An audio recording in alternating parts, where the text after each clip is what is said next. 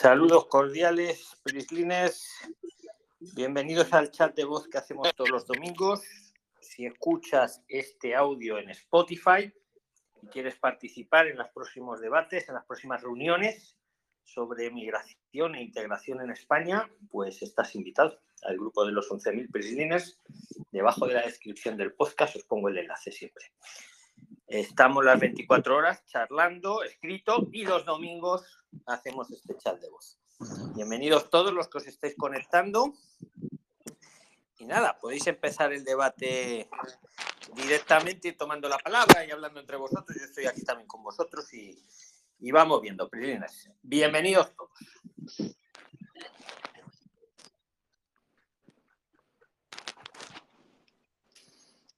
Diana Morales. Buenas tardes. Luis, pregunta. Eh, hablando de los cursos eh, de la academia más prestigiosa de Madrid, que empieza por P, pero no le vamos a hacer publicidad, tienen cursos de aproximadamente 240 horas. ¿Me puedes decir a cuántas semanas equivalen esas 240 horas de los cursos? Te, no sé a qué academia te refieres, si te refieres a la nuestra, eh, los cursos tienes máximo hasta seis meses para completarlos. Hay quien te eh. los completa en un mínimo de dos meses y hay quien tarda más, claro. Eso ya depende de cada uno porque damos libertad al, estudiante que, que, se organice el tiempo como quiera. ¿sabes? que está trabajando y gente que no, que se dedica full a estudiar. Amigo. Ok, gracias. Vale, un abrazo. Venga, más cosillas, Prilines, que luego siempre nos quedamos sí. con la palabra en la boca. Ahora es el momento. Ahora es el momento. Hola. Luego al final, bienvenido. Toma la palabra directamente. Hola, hola. ¿Cómo te llamas? Sí. yo, yo, yo, hablé el domingo pasado, el, el último, eh, que voy a hacer casi lo, misma pregunta.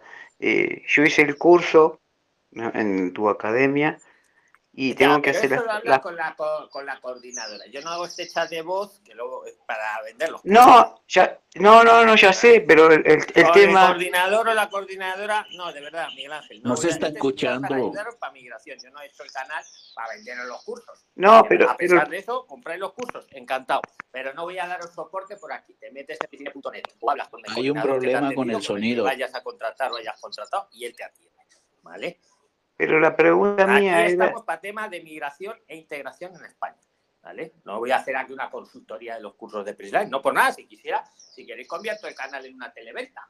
Y estoy todo el día haciendo los vídeos, oye, comprarme los cursos, comprarme los cursos, comprarme los cursos. Y el chat de lo mismo. No es esa la idea. Cuando monté estas plataformas no era la idea, hace seis años. La idea es ayudaros a venir a España, a integraros en España. Tengo una academia, pues mira, qué bien que quiera comprar un curso, que hable con un asesor. Yo no se estoy vendiendo a nadie ningún curso. Hablar con los asesores, que para eso ellos tienen sus sueldos. Más cosas. Saludos cordiales, don Luis. Cordiales. ¿Qué eres, Darío? Hola, no, no. Eh, Acá estoy Darío. A ver, a ver. Es que los, pues entonces cerrar los micros, excepto a ver, que es el que está hablando, porque si no se meten todos los ruiditos, ¿vale? El que habla tiene el micro abierto y luego lo cierra, igual que hago yo. Y ahora lo cierro para que habléis vosotros. O sea, vamos ahí. Hay que jugar con el micro, ¿vale? Pues si, lo, si tenemos los 43, el micro abierto, imaginaros lo que es. Adelante, el que decía, el que quería hablar. Adelante. Creo que estaba yo, ¿no, Darío? El primero que hable tiene la palabra. ¿Estoy yo, Darío? Pues venga, adelante, Darío. Bienvenido. ¿Cómo estás? Buenas. ¿Dónde te Estoy en, en Buenos Aires. Es la primera vez que hablo, a pesar que hace dos años y pico que, estoy al corriente de Prisline y ya tengo cierta determinación de, viajar para allá en junio. Y yo ayer hice una consulta, vos me, contestaste eh, claramente, pero quisiera tener más, más clarificada la situación. El tema es el siguiente, yo voy a viajar como, como turista. Y al llegar allá en, La Coruña eh, tengo un amigo que me va a facilitar la habitación. Y ¿cómo tendría que hacer para, para que no sea tan complicado que me, me pueda brindar eh, para hacer el, el, IPREM, eh, que no sea tan complicado para ellos? Viste que vos siempre recomendás que no, que no, que no usemos a los amigos y esas cosas para, para, para, para el viaje, pero para hacer este, el IPREM, ¿sería más sencillo para, para un amigo que me lo haga? Vamos a ver, Darío, confundimos cosas. Lo que os ha recomendado Padrón, y estoy de acuerdo con él, es la carta de invitación.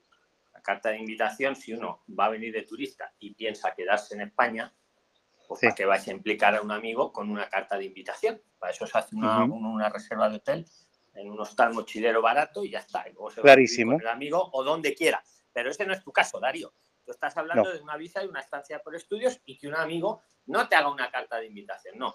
Te ofrezca su alojamiento para que los meses que dure el curso que vayas a hacer, tú estés ahí y gracias a eso pues puedas solicitar, eh, digamos, menos IPRE. ¿Vale? Son Exacto. cosas distintas, son diferentes. No mezclemos, no mezclemos las, los conceptos. Eso no es una carta de invitación. Eso es que un amigo, el alojamiento, pues te lo da gratis. Entonces, ¿vale? Pero eso no es una carta de invitación. La carta de la invitación es otra cosa, ¿vale? Entonces, eso es claro que te lo puede hacer perfectamente cualquier amigo que te lo quiera hacer y no le metes en ninguna complicación. Y ah, si eso es la, la...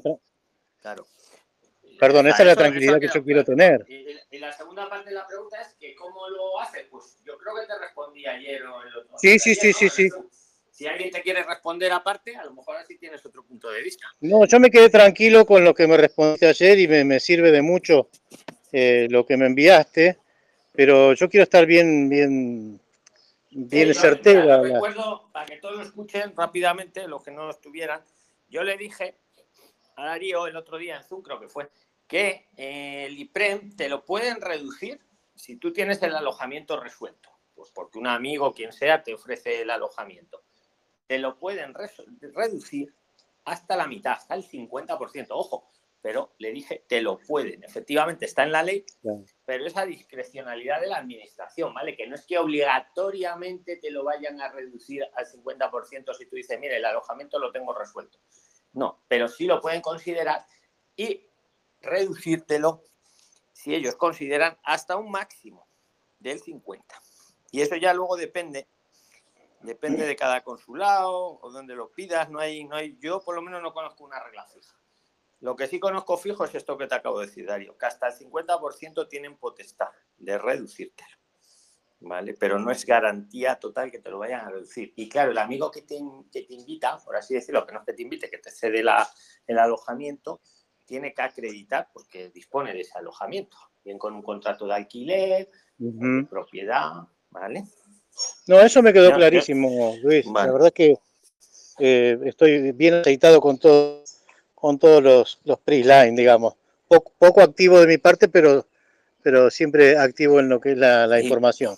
Igual alguien que, que esté ahora mismo en la sala, que nos esté escuchando, quiere aportar algo de, de este tema para ayudarte, Darío. Algo que, que, ya, que, a mí se me haya quedado en el tintero. No lo sé. Si alguien queréis ayudarle a Darío un poco con este tema del, del alojamiento para reducir el IPREM, tomar la palabra.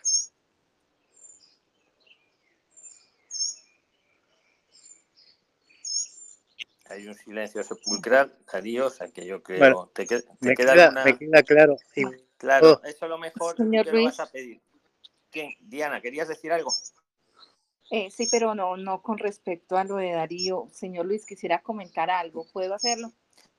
Sí, pero espera que le diga a Darío una cosa. Darío, ¿tú dónde lo ibas a pedir? ¿En el consulado ahí en Argentina o lo vas a pedir aquí como estancia? No, lo voy a pedir allá, en La Coruña. O sea, lo vas a pedir yo aquí. Como turista. España, ¿no? ah, vas como claro, yo voy como turista. Vale. Bueno, pues eso, pues eso, cuando lo pides ahí lo, lo, pones, ¿vale? Lo pones que tienes el alojamiento, le adjuntas el alquiler de tu amigo, una carta de como que te lo va a ceder el tiempo X que vaya a durar la estancia y, y a ver si te sirve. De todas formas, sabéis que el, el dinero que hay que acreditar en el IPREN, que no hay sí. que dárselo a nadie, solo es... No, clarísimo, no, no. Vale. me queda clarísimo, estoy, estoy aceitado en toda la información. Pero Perfecto, da- era cierta duda. no, que si alguien te quiere decir algo, pues a lo largo de la charla igual sale algo, ¿vale? Pero más o menos. Sí, por supuesto. Pues nada. Gran abrazo y gracias, ¿eh? Un abrazo. Venga, Diana, te toca. Bueno, primero que todo, don Luis, un honor saludarlo y saludar a todos los compañeros. Querías comentarle de que yo estuve ahorita en España del 23 de octubre al 2 de noviembre. Eh, me fue súper bien, gracias a todo, todo lo que aprendí de usted. De verdad que le agradezco muchísimo, me fue súper bien, todo me salió súper bien. Quiero hacerle una pregunta, señor Luis. Eh, yo voy a volver a ingresar a España el 15 de noviembre. ¿Me ponen algún problema por ingresar tan rápido? No, ah, ¿cuándo te fuiste? Eh, yo fui del, del 23 de octubre y regresé el 2 de noviembre, pero ahorita me voy a ir de nuevo, el 15 de ¿Y, y noviembre. desde qué país te vienes? De Colombia, señor Luis. O sea, ¿cuántos días has estado aquí? Este, en la primera. Estuve, estuve 11 días y me fue muy bien. y Perfectamente, puedes que- venir, perfectamente. En todo caso, ah, la, perfecto. la única limitación que se me ocurre, insisto, yo os digo, yo aquí soy uno más, soy como vosotros, ¿eh? que no, cualquiera que tenga de lo que estamos preguntando, están preguntando, podéis tomar la voz y, y- y apoyar. Diana, eh, la única limitación que a mí se me ocurre, como un turista tiene hasta 90 días, se hace, eh, tiene, mira, que lo sepáis, son 90 días cada 180 días, Mm. ¿vale? Entonces, cada 180 días seguidos, uno puede estar 90 de turista. Ah, perfecto. Entonces tú digamos que has consumido 11. Como vuelves tan seguido, tú puedes volver perfectamente porque todavía te quedan pues 90 menos 11 Ah, días que te has gastado, 90 menos 11, te puedes venir. La única limitación es que ahora como máximo vas a poder estar 79 días regular.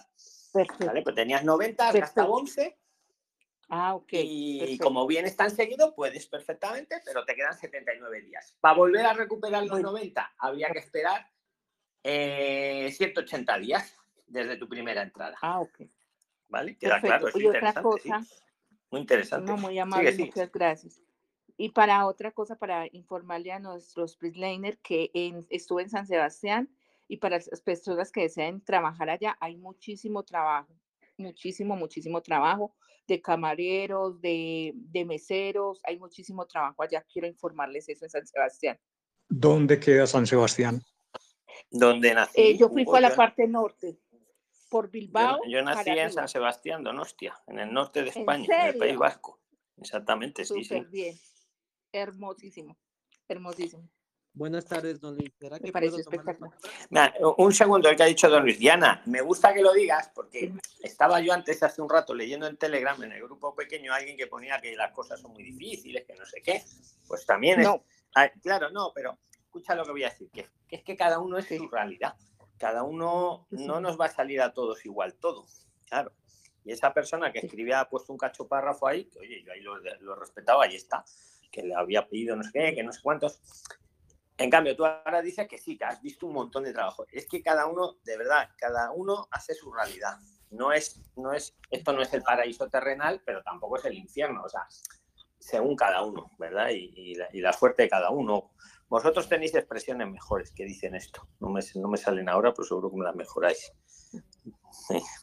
Pero vamos, me y gusta tu señor Luis, lo último, pues, Sí. sí, señor, sí. Y lo último, pues, que las personas casi no exploran la zona norte de España, lo que es Bilbao, Vizcaya, el País Vasco, y es espectacular, eh, la gente es súper amable, y fuera de eso hay formas de trabajar allá. Eso es todo, y muchísimas gracias, señor Luis, porque gracias a usted fui y me fue muy bien.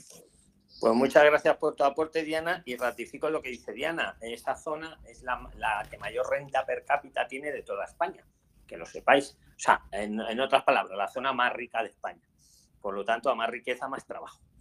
¿Qué pasa? Que vamos siempre todos pues, al mismo sitio. Vamos todos a, a lo mismo, a lo mismo. En cambio, el que, nos, el que se sale del camino y explora nuevas cosas, mirad lo que dice Diana. Descubre nuevos, nuevas Ah, cosas. Yo estoy de acuerdo, ¿eh? Esa zona es muy rica. Don Venga, Luis, buenas más- tardes. Buenas tardes, a verte. Venga, adelante. Gracias, don Luis. Para hacerle una, una pregunta, saludos para usted y a todas las personas del grupo.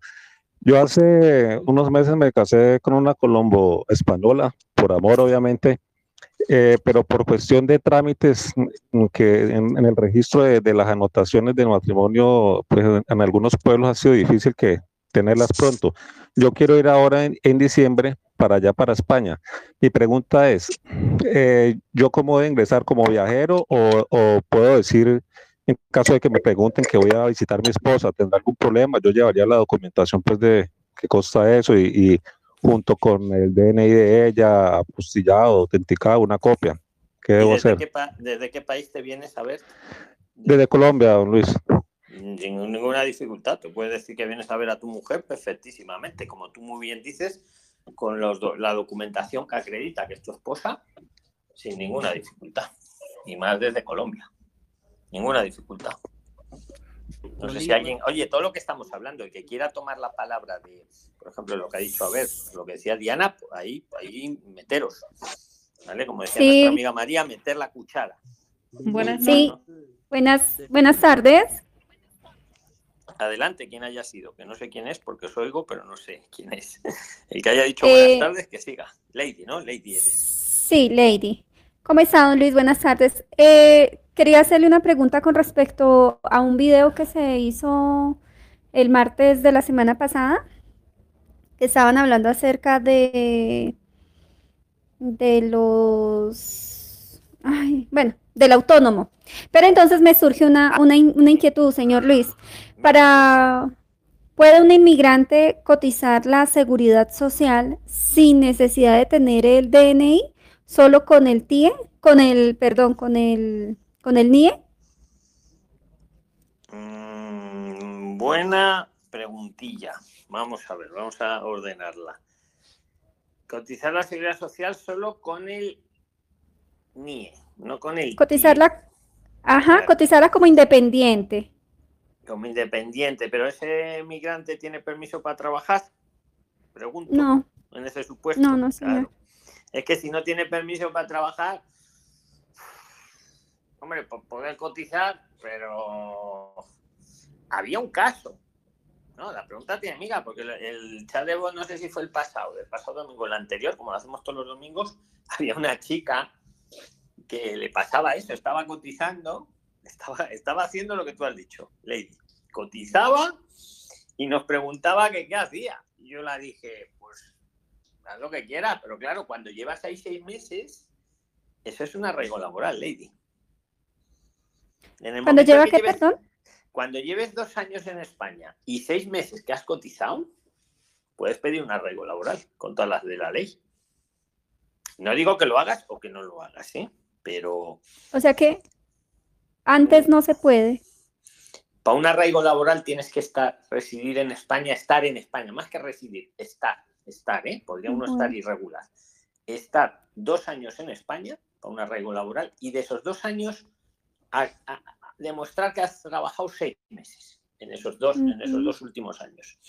Los, mes- los seis meses pueden ser seguidos o no. Y una manera de demostrar es si has cotizado en la seguridad social. Yo es que no te puedo responder porque no lo sé tampoco a ciencia cierta, pero hay algún caso que yo he visto que lo ha hecho. Yo te respondo con la mano en el corazón. Estoy viendo dos casos ahora mismo en mi cabeza. No. Uno era ese, la chiquita esta del otro día, y otro era el marido de Melissa. Marido de Melissa, que ha salido en algún vídeo, el que ese estuvo trabajando en correos. Estuvo en Valencia Sí. trabajando en correos, como tú estás diciendo, cotizando. Ojo, disclaimer legal. Eh, espera, espera, que tengo que hacer el disclaimer legal, lady. No digo que lo hagáis. Os digo lo que veo. Su merced el otro día en uno de los videos mencionaba que... Ay, justo estoy hablando con ustedes y se me va, se me No van te todas las palabras. lo toma notas y ahora lo vuelves a decir. ¿Era de autónomos también lo que ibas a preguntar? Porque de autónomos eso me lo sé bastante bien, ¿eh? No, sí, su merced, su merced, eh, estuvo, fue su merced mencionando que hay un, el, el NIE, que el NIE se puede sacar, incluso un turista puede sacar el NIE si quiere ir a hacer compras, pero que este NIE vencía a los 90 días que dura eh, el, el espacio pues de turista. ¿Cuál es el otro NIE que no le alcancé a entender bien? Vale, bueno, pues te lo voy a explicar. A ver, es que con el NIE, el NIE es el único para toda la vida. O sea, en el momento que uno se saca un NIE, bien de turista, bien como sea, un, o en el consulado, en España, donde sea, te dan un número, que eso es el NIE, número de identificación, extranjero, NIE, y ese número va a ser el mismo para toda la vida, Lady. Otra cosa diferente, que te lo activan y te lo desactivan. Pero cuando Es- te lo desactivan y luego lo vuelvas a activar años después, meses después, va a ser el mismo número ya siempre. Entonces es cierto que ahora te lo activan, pero vamos, mm, depende para qué. O sea, piensa que el número va a ser el mismo. Es más, cuando te dan el TIE, eh, sigue siendo el mismo número, porque el TIE es el número eh, serigrafiado en una tarjeta, para que te hagas una idea. Cómo está. Pero es el NIE, en realidad es el NIE puesto en una tarjeta. Que hombre, ya para ello, pues es como que ya tienes más permiso, más, más compromiso, bueno, lo que sea, pero siempre va a ser el mismo número. Y si te lo desactivan, cuando te lo vuelvan a activar, va a seguir siendo siempre el mismo número. Te quiere decir que es un único número, que se llama NIE o se llama TIE. Es cierto que cuando toma forma de TIE, eh, te dan una tarjeta y es cierto que algunos bancos, para abrirte la cuenta, te piden esa tarjeta, a verla, el TIE. Pero que en realidad es el NIE puesto en una tarjeta, en vez de un NIE puesto en un papel. Pero el número es el mismo. Yo no sé si te lo aclaro un poco. Y eso luego ellos juegan a activar y a desactivarlo, pero va a ser siempre el mismo número. Siempre, siempre, siempre, toda tu vida. Hasta Ah, gracias, don Luis. En el Vale. video anterior no, no alcancé a entender bien lo del, Es lo del NIE, solo le entendí que lo podía uno sacar como turista, por ejemplo, si quería ir a hacer una compra y su ejemplo fue el de la patineta ejemplo, para solicitar la factura. Claro, Ujú. y tú quieres la factura, pues a lo mejor para tu negocio quieres desgrabarlo, tu negocio aquí en España o donde sea, o en tu país, y quieres la factura. Entonces, el, que, te va, el que te va a hacer la factura necesita tu NIE. Pa- Señorita, ¿cómo le hago yo la factura si no me da el NIE? Ese es un motivo socioeconómico para sacarse uno el NIE, ¿vale? Que es lo que dice la ley. ¿eh? Ahora, lo que tenéis que, que tener claro todos, y aprovecho ya para decirlo, Lady, que el NIE no es, no es una, un permiso de trabajo. Eso, eso os queda claro a todos, ¿verdad? El NIE no es una visa de trabajo. El NIE es, es un número de identificación que sirve para distintas cosas, entre ellas pues para que te puedan hacer facturas. Y todos tenemos derecho cuando compramos algo a que nos hagan una factura, ¿vale? Pero no es el NIE, digamos que no es el Bueno. que te autoriza a trabajar, ¿vale? Eso lo queda Bueno, y para terminar, para terminar con mis preguntas, en el chat de Telegram en Prisline, yo eh, pregunté que al cuánto tiempo de uno estar empadronado puede solicitar la tarjeta sanitaria. Don Luis me responde que a los tres meses. Ahora, en base a esa respuesta, tengo una inquietud. Para matricular a un chico en la escuela, Porque- señor. Espérate, si es que lo tengo aquí. Es que iba a hacer un corto con esto que acabas de decir. Buenos días, pero no eres tú, pero es que es una duda recurrente. Una tal María Rey, creía que eras tú. Buenos días, señor Luis. Ayer fui al médico a darme de alta y no pude de toda la tarea. Esta me confunde, no logro resultados. Para la tarjeta sanitaria me piden estar empadronada tres meses. Si pudiese explicar el proceso de este momento, porque ni las instituciones lo hacen, gracias. Y alguien de vosotros muy acertadamente le responde, lo hemos dicho, cada comunidad autónoma gestiona de forma diferente lo de la carga social, siendo objetivo. Mm. Un turista no tendría que convertirse en carga social, por ello lo de los tres meses. Igualmente os atenderán si Mm. tenéis alguna emergencia, esperad vuestros tres meses y volvéis. Es cierto que hay personas que se han sacado la tarjeta sanitaria antes de los tres meses. Y también es cierto que hay personas que hasta los tres meses no se, no se la dan. Le dicen, vuelve usted dentro de tres meses, dependiendo un poquito de la comunidad autónoma. No sé si eso te responde lo que querías decir, Lady. Sí, y de hecho, gracias a esa respuesta ahora eh, me surge la inquietud de si para matricular a un chico en la escuela, a un niño para estudiar, para matricular en el colegio solicitan el papel sanitario, ese papel que uno saca. No, no lo solicitan, bueno, ¿No? igual te lo solicitan, pero igual sí, igual no, no lo sé exactamente, pero si no lo tienes, tienen obligación de, de- de matricularle igualmente.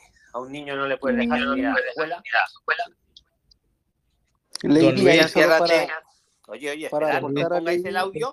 Que se tema con la matrícula de la niña. Buenas tardes. ¿Puedo preguntar, por favor? que incluso con una carta jurada te aceptan a los niños en la escuela. No hace falta que ni siquiera tengas el padrón. Entonces, con Claro. eso sí, eh, suficiente Es- una carta jurada y así mis niños están en la escuela. Es lo exacto. O sea, Mm. a ver, eh, em, escúchame, que acabo la idea, Lady. Lo, lo que ha hecho Andrés es también correcto. O sea, un niño en España no se va a quedar sin escolarizar. Mm. Partir de esa base, hombre, es lógico a lo mejor que el colegio, hombre, la tarjeta sanitaria no te la va a pedir el colegio, pero igual te pide las notas, eh, te pide no sé qué, el empadronamiento, puede ser. Pero es que si no tienes las notas, o no tienes el empadronamiento, o no tienes el papel que te pidan, sí o sí le van a escolarizar igualmente, porque está por encima el derecho del chaval, del chico, de la chica a recibir una educación, aunque a sus papás le falte un papel. ¿Me explico? Mm. Entonces, prima Sí. por encima, poder pedir, poder pedir, pues hasta la tarjeta de no sé qué te la pueden pedir, por poder que te la pidan. Pero, pues mire, no la tengo. Y le escolarizan igual. Y te van a decir, bueno, pues cuando la tenga usted nos la trae. Eso a veces pasa. O con las notas, lo que sí te suelen pedir son las notas, ¿no? El expediente académico antiguo te lo suelen pedir. Si lo tienes, mira qué bien. Si no, le escolarizan igual y cuando lo tenga usted, se lo manden, ya nos lo trae. Ok. Ah, ¿Alguien bueno, muchas quería decir gracias. esto? Sí, ¿alguien le quería decir de esto algo más? Porque eh, entrasteis dos a la vez y, a- y aún. Hola. Hola. Sobre el. Ahí con esa pregunta de la tarjeta. Sobre lo que hemos hablado, venga, y seguimos ahora con nuevas preguntas. ¿Alguien quiere decir algo más del NIE o de lo de la tarjeta sanitaria, lo del colegio? De la tarjeta. sí, Luis. Tengo una pregunta yo. Luis, eh, para terminar, buenas noches. Y mira, eh, soy Jorge Valencia. Es que eh, les invito para que también puedan entrar a la página de exteriores.go.es y ahí está toda la explicación del NIE, porque como le ha pasado a otras personas que han hablado en, en Telegram, eso también depende como de la oficina, porque si fuéramos a ver lo que dice la página de exteriores de- del gobierno de España, dice que el NIE, pues eh, es para eso, para, para actos como firmar un contrato de trabajo, abrir una cuenta bancaria, ¿sí? Que es un, un documento único y exclusivo de carácter secuencial y sirve como número de identificación fiscal. Entonces, eh, a veces ponen problema en las oficinas, no se los dan cuando lo está diciendo el mismo gobierno, ¿sabes? Un, un- un inciso, Jorge. Mm, Qué buena idea. Los que os tenéis que sacar en NIE, lo que acaba de decir Jorge me parece genial. Imprimir, por si acaso, esa página Sí, para sí. enseñársela si es el caso al funcionario. Porque es que Sí. he oído cada cosa, Jorge. No, no le damos el NIE porque no sé qué. O sea, unas cosas a veces, otras veces sí se lo dan, ¿eh? Pero todo hay que decirlo. Pero a veces, o sea, repite el nombre de la página si puede, Jorge, para que los que no Sí, lo hayan es, es escuchado. www exteriores con X, exteriores.gov, G-O-B de gobierno, punto ES de España. www exteriores.gov.es. Y ahí está todo esto. Y entonces, es lo mejor que pueden hacer, porque cuando yo le llevo el soporte a la persona, dice, a ver, dígame por qué si aquí está diciendo el mismo gobierno que esto lo puedo obtener para una factura, bueno, para todo lo que se habla ahí. Es muy importante que tengan eso en cuenta. Y ahí está toda la información. Qué bueno, porque a mí nada me han negado. ¿Hay- ¿Alguien más quería hablar de todo esto? Y ahora pasamos a nuevos Mm, temas. No, Eh, no, yo necesitaba hacer una consulta, al, no precisamente de esos temas. Vale, pues un No sé si puedo Angélica. hacerlo. Ay, ah, un segundito. ¿Alguien Gracias. más quiere Eh, de disculpa. NIE, de colegio? Yo, Kira. de Venga, pues aporta de eso, venga. Mira, lo que pasa es que el día jueves yo fui a solicitar mi NIE y precisamente como decían, a mí me lo negaron. Eh, y lo que argumentó el policía, que incluso llamó a un compañero, eh, me decían, es que aquí no es. Cuando aquí en Madrid todos saben que pues allá es donde hacen las cosas y me mandaban para extranjería y me decían otras oficinas y me decían, no, es que aquí solamente es para la gente que viene a, de- como inversionista. Y no me lo quisieron dar y pues uno en una, en una estación de policía, ¿cómo se va a poner a discutir precisamente con ellos? Pues entonces yo, Es yo cierto. salí, pues esa fue Bueno, la experiencia que yo tuve. Ahí les puedo aportar con algo también. eh, como, como algo les decía, yo ya tengo a mis hijos estudiando, eh, yo estoy en mi proceso de estancia de estudios avanzando, haciendo la tarea, como dice don Luis, y hasta el momento me ha ido bastante bien porque tuve la oportunidad de ir a Móstoles donde me sacaron la cita, presenté mm, los, he presentado los, los, los documentos de la carta de estudio, les dije igual que necesito para el certificado digital porque necesito hacer la estancia y bueno, no hubo ninguna objeción y me la dieron con esos argumentos. Ahora, eh, aprovecho, aprovecho, don Luis, y al, y al resto de- del equipo que me ayuden con unas dudas que aún tengo, porque eh, dentro de estas gestiones, eh, les digo, yo soy de Ecuador y yo tengo una visa que me la dieron y que vence el 30 de noviembre, yo llegué el 18 de octubre. Entonces, el NIE me lo dieron autorizado para tres meses, don Luis pero yo no sé, yo estoy clarísimo de los 60 días y lo pretendo hacer eh, el, en casi a los 30 días, presentar todos los, los documentos. Pero por cualquier circunstancia me queda la duda de que el, ese NIE vence en 90 días, pero mi visa ni siquiera está para los 90 días de turista, porque nosotros necesitamos como ecuatorianos visa por los días que nos autoricen. Entonces, mi visa vence en mes y medio, el 30 de noviembre yo debería hacer mi estancia por estudios antes del 30 de noviembre o tengo igual el derecho de hacerlo hasta los 60 días y podría pasarme de ese plazo. Vale, vamos a ordenar las cosas, ¿vale? Ahora te voy a responder. Antes le quiero decir una cosa a Kira. Kira, ¿me escuchas? Eh, eh, ah, Y otra cosa, los que tenéis el micro habla abierto, lo he cerrado, lo volvéis a, o sea, no lo abráis, lo abráis cuando habláis, ¿vale? Porque es que si no hay un ruido. Kira, ¿estás ahí? Sí, aquí estoy. Mira, te explico, y para todos los que os interese, eh, cuando es tema de estudios, si el curso, la práctica es menos de 90 días, sí que os la tiene que dar la comisaría. Si ya supera el curso, la práctica, los 90 días, ahí sí que tenéis que ir a extranjería. No sé, lo que no sé por qué te dijeron que eso solo era para inversionistas, pero bueno, que lo Sí, eso sepáis, fue ¿vale? lo que me dijeron. Claro. Si el Y, curso es para. Ya, pero dije, que. sí, di- di- incluso me di- di- pidieron el pasaporte, discúlpeme, eh, incluso me pidieron el pasaporte, miraron mi entrada que fue el 14 de, de octubre y me dijeron, pero es que tú acabas de llegar.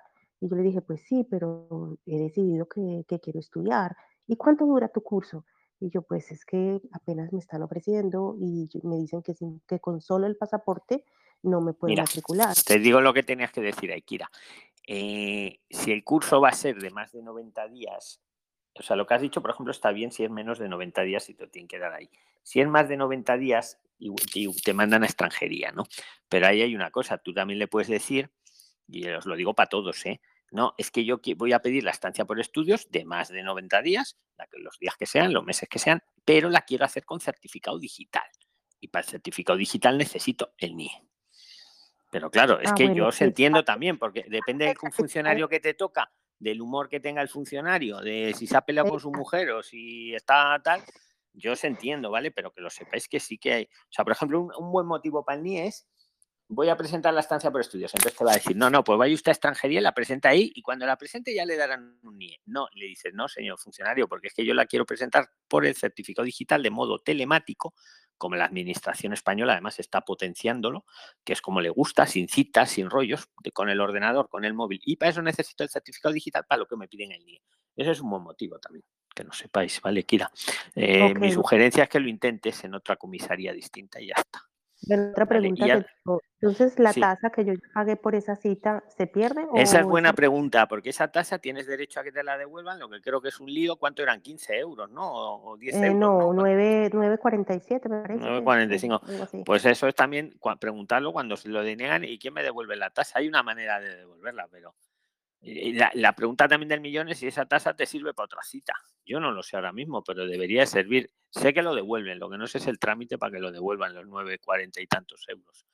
¿Vale? Pero bueno, para eso hacemos todo esto, porque entre todos lo vamos sacando, porque es que lo estamos sacando. Y luego la pregunta, no sé quién era el que la hacía, la siguiente pregunta, el, Ay, yo, eras Andrés, tú, Andrés, ¿no? molesté. Sí, mira, te han dado la visa, vamos a suponer, por mes y medio, creo que has dicho, ¿no? Porque tu país te pide visa pa- hasta para turista. Entonces deberías de presentar la estancia estando regular, estando en ese tiempo, ¿vale?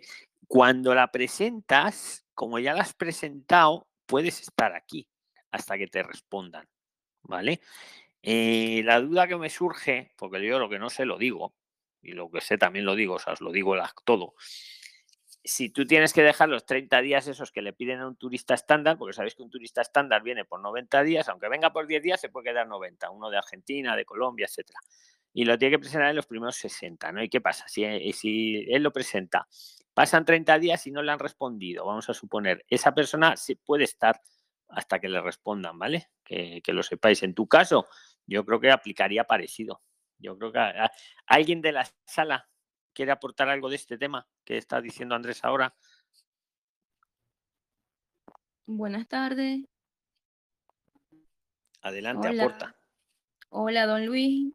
Saludos de- desde Venezuela. Hola. ¿Qué ¿me solución le damos a Andrés, Pati?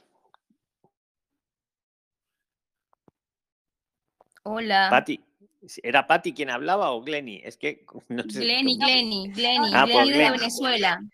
Vale, es que, es que, es que hola. las dos os habéis puesto el micro y no sé quién era de lado. Pues Glenny, ¿qué Ah, solución le damos a Andrés? Venga, No, la, ver- adelante. la verdad, la verdad que no, o sea, es que me desesperé por la cuestión que tengo tiempo intentando entrar al chat y no he podido. Es que necesito que usted me aclare una duda. Vale, No pero antes si- vamos a, eh, pero vamos a ir ordenando los temas, ¿no? Para irlos cerrando, porque si no dejamos todas las dudas abiertas. Pero ahora vas tú. ¿Alguien que, de qué país venías, Andrés? ¿Has dicho? Andrés. Creo que él es Ecuador, creo. Bueno, pero si no está, no le vamos al, a hablar. al ser de Ecuador, al ser de Ecuador les decía, mi visa me la dieron para mes y medio. Y la duda es justo eso, si es que yo puedo tener como el resto de ¿Y cuándo has entrado? 90 ¿Qué día, qué día has entrado, Entré el día- 19, entré el 19 y se me la y me termi- se me termina el 30 de noviembre. Y yo pretendo eh, recién presentar todos los documentos para la estancia el, el 20, pero eh, tengo la duda porque No, en el momento que presente la estancia, en el momento que presente la estancia, tú te puedes quedar esperando la respuesta. Buenas ¿Me tardes. explico? Una pregunta para Andrés. Quisiera saber si, eh, ¿cómo fue que llevó los documentos desde Ecuador? Yo también soy de Ecuador. ¿Cómo llevó los documentos a, a, a España para aplicar a la visa de Pues en la mano, joder, tú no has Fabricio, tú no has visto lo visto el vídeo corto ese que os hice el otro día, en la mano, y nadie te dice nada, en la mano y, y bien a la vista, porque España te permite venir de turista y pedir una eh, estancia luego. ¿Es así como los trajiste? Per- Perdón, se me fue la señal. ¿Podría repetirme, don Luis? Quisiera saber si llevó los documentos eh, apostillados y compulsados o no es necesario llevar compulsados ya que los vas a presentar en, en España directo.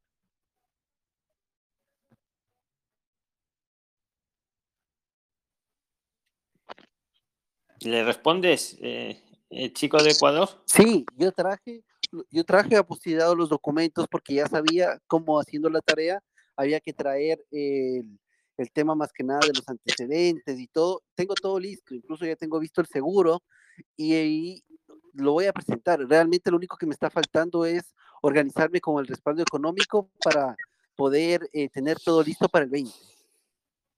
Pues perfecto, pues tú preséntalo, Andrés, y tennos informados. Yo creo, mi opinión es que te va a ir bien, ¿eh?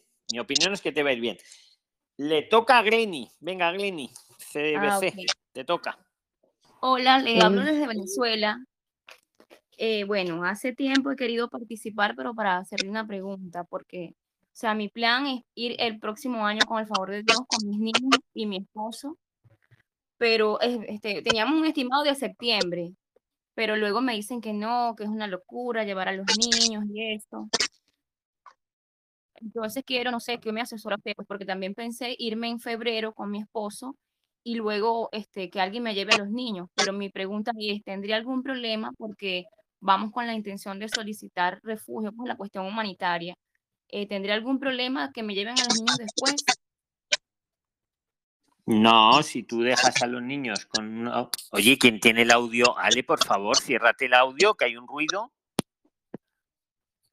Ciérrate el audio.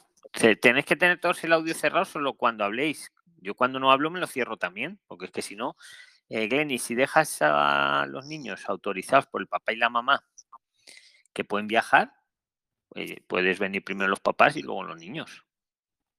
¿Ve, al- ¿Alguien Ah. ve alguna dificultad para esto? ¿Qué ha dicho Glenny?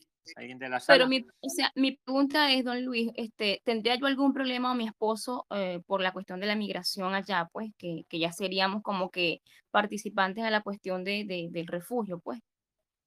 Sea, ¿tendríamos algún ¿Y tu problema que lleguen? venezolano también? Sí, los dos somos venezolanos.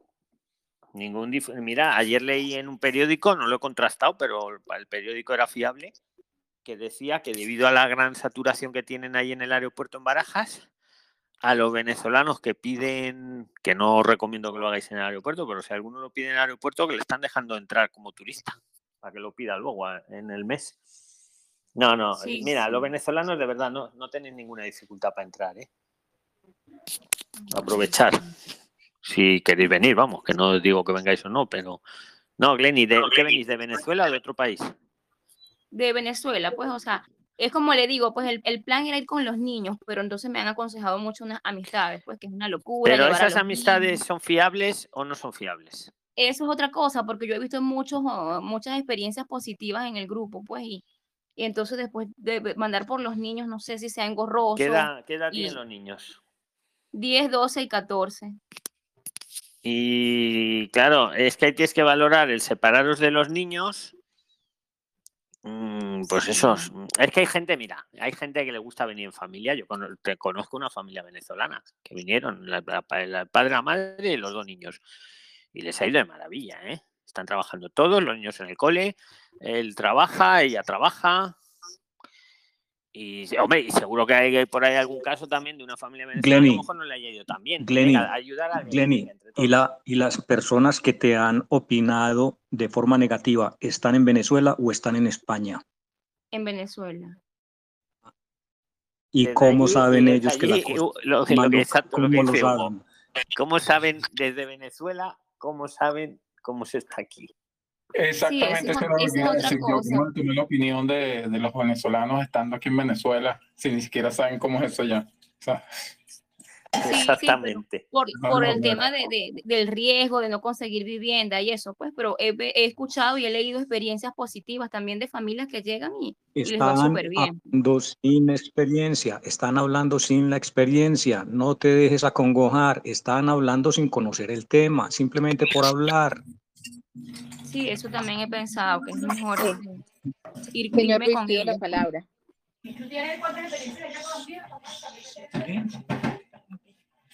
Señor Luis, pido la palabra. Pues si es para ayudar a Glenny, sí. Y si no, luego Sí, seguimos con nuevos temas. Pues No, vamos a ir eh, cerrando temas. Glenny, el día en que yo pa- pasé el Sigue Diana, que se te ha ido la voz. 23 Vuelve a repetir que se te ha ido la voz, Diana. iba también una familia eh, de Colombia, de Medellín. Ah, bueno, que el día en que yo viajé, el 23 de noviembre, iba también una familia con dos niños de Medellín. Iban también así mm, para allá, para, para mm, Malí, ¿sí? Pero les fue súper bien. Ya lo que hablé con ellos, ellos ya se ubicaron, precisamente están en San Sebastián, consiguieron un piso que les valió 300 euros y ahí está el señor trabajando, la señora también está trabajando. Es tener como energía positiva, Glenny, o sea, tener fe en Dios y que todo se te sale bien y listo. Sí, bueno, gracias, gracias. Con Yo, si te de sirve. Glenny, personalmente conozco una familia de venezolanos que también les está, lle- llevan seis meses y les va de maravilla. Me decía la mujer el otro día que no se creía que ella nunca había pensado que en seis meses iba a haber avanzado tanto. Tiene, eh, tiene alquilado hasta una parte. Primero en, una- en dos habitaciones y ahora ya tiene hasta un apartamentito para ellos. Buenísimo. Sí, es, co- es Sí. como leí que también hay muchos robasueños, también puede ser eso. Muchísimos, hay, mu- hay muchísimos y donde menos los esperáis, a veces sale el robasueños, ¿eh? a veces está camuflado en, en- en la familia, a veces, otras no, Sí, pero lo sepáis. Yo, mira, si queréis una cosa, yo os juro que yo os- lo que os digo es lo que veo, ¿eh? Me puedo equivocar como todo el mundo, pero yo no tengo ningún interés ni que vengáis ni no vengáis. Pero yo hice el canal porque veía unas burradas por YouTube que eran mentiras totales y yo digo, pero es que el que vea esto, ¿qué va a pensar de España? Entonces por eso hice el canal, pero no para que vinierais o dejarais de venir, sino para que vierais la realidad, porque eso sí, lo que pasa en España me lo sé muy bien. Y, Claro. y- y que, que no es que yo esté aquí, que lo sepáis, ¿eh? O sea, eso que os quede claro, con el corazón en la mano. Que yo no- Glenny, Glenny, Glenny, Dime. ¿tú sabes cuáles son los siete requisitos primordiales de todo PRISLine que se respete? ¿Sabes cuáles son los siete? No. Bueno, empieza por investigar cuáles son los siete. Y el más importante es el ocho. El ocho es, tienes que estar convencida de que esto sí funciona. Ese es el más importante. Sí, no, de los verdad. siete. Nuestra, los meta, nuestra meta en verdad era emigrar, porque esta situación aquí, bueno, para nadie es un secreto, pues, pero eh, vimos, uh, me, me sentí con mi esposo a ver, a, a investigar sobre España y, y bueno, él es sobreviviente del COVID y, y necesitamos un cambio de verdad, porque esta situación, el estrés diario, si comemos no hay medicina, o sea, el que, el que vive la situación aquí es el que en verdad sabe Sí, lo en- es. pues. lo entendemos, en el resto de Latinoamérica lo entendemos. Empieza por hacer la tarea y averíguate cuáles son los siete valores de oro que tiene que tener todo Prisliner antes de tomar la decisión de viajar o de hacer el viaje o no. Averíguate cuáles son los siete pasos. Ok, muchas Don gracias. Luis, le molesta una pregunta. Lenny, finalmente, eh, véngase con sus niños de todo corazón. Va a tener éxito, se lo aseguro. Amén, amén. Lenny. Ah, buenas tardes. Don Luis, ¿puedo Le intervenir? escucho, le Espera, escucho, pero que estaba interviniendo Magalis. Acaba Magalis. Venga. le escucho. ah, buenas tardes a todos. Lenny, soy venezolana, estoy en Argentina. Este, el consejo que yo te puedo dar es el siguiente. Si puedes y tienes los medios y los recursos para salir con tus hijos, sal de Venezuela. ¿Por qué? Porque si los dejas, acuérdate que tienes que sacar un permiso para la persona que te va a traer a los niños. Y eso ahora hay que hacerlo en el tribunal. Y el tribunal es el, el tribunal del menor es el que va a decidir si te los deja salir o no te los deja salir. En cambio, saliendo contigo, tú estás más segura que sí te puedes llevar a tus hijos. Sí, cada día hay más trabas y si te, te solucionan esa Hay muchas trabas. Sí, sí, sí. hay muchas trabas y vas a tener que sacar dinero de donde lo más que puedas para que te lo puedan aprobar. Entonces mi Sí, bueno, consejo con es el que favor si de Dios tienes, pienso llevármelos y bueno, me voy medidita porque en verdad tampoco es que tenga mucha plata, pero con el favor de Dios y veo que es mejor estar allá sí, que aquí pero por eso sabiendo, sabiéndote administrar, yo pienso que sí vas a poder. Yo te Y con ganas de de trabajar, suerte Lenny, yo, y yo con estoy de acuerdo ganas con de lo que dice. trabajar, Con ganas de trabajar, sales para adelante. con Seguro. el favor de Dios. Lenny, lo yo que te ha dicho Magali, yo no había caído en bien. eso y, y es muy importante, efectivamente. Y yo no me, yo tampoco me separaría. La decisión es tuya, pero yo tam- yo haría lo que ha dicho Magalis también. Sí. Glenny, yo le apoyo y le digo con experiencia, yo me he sorprendido de la gente aquí en España. Mis dos niños están en las escuelas, les han abierto las puertas, mejor que atendidos que en mi país. La gente es muy buena, nos ha ayudado incluso con ropa, con comida.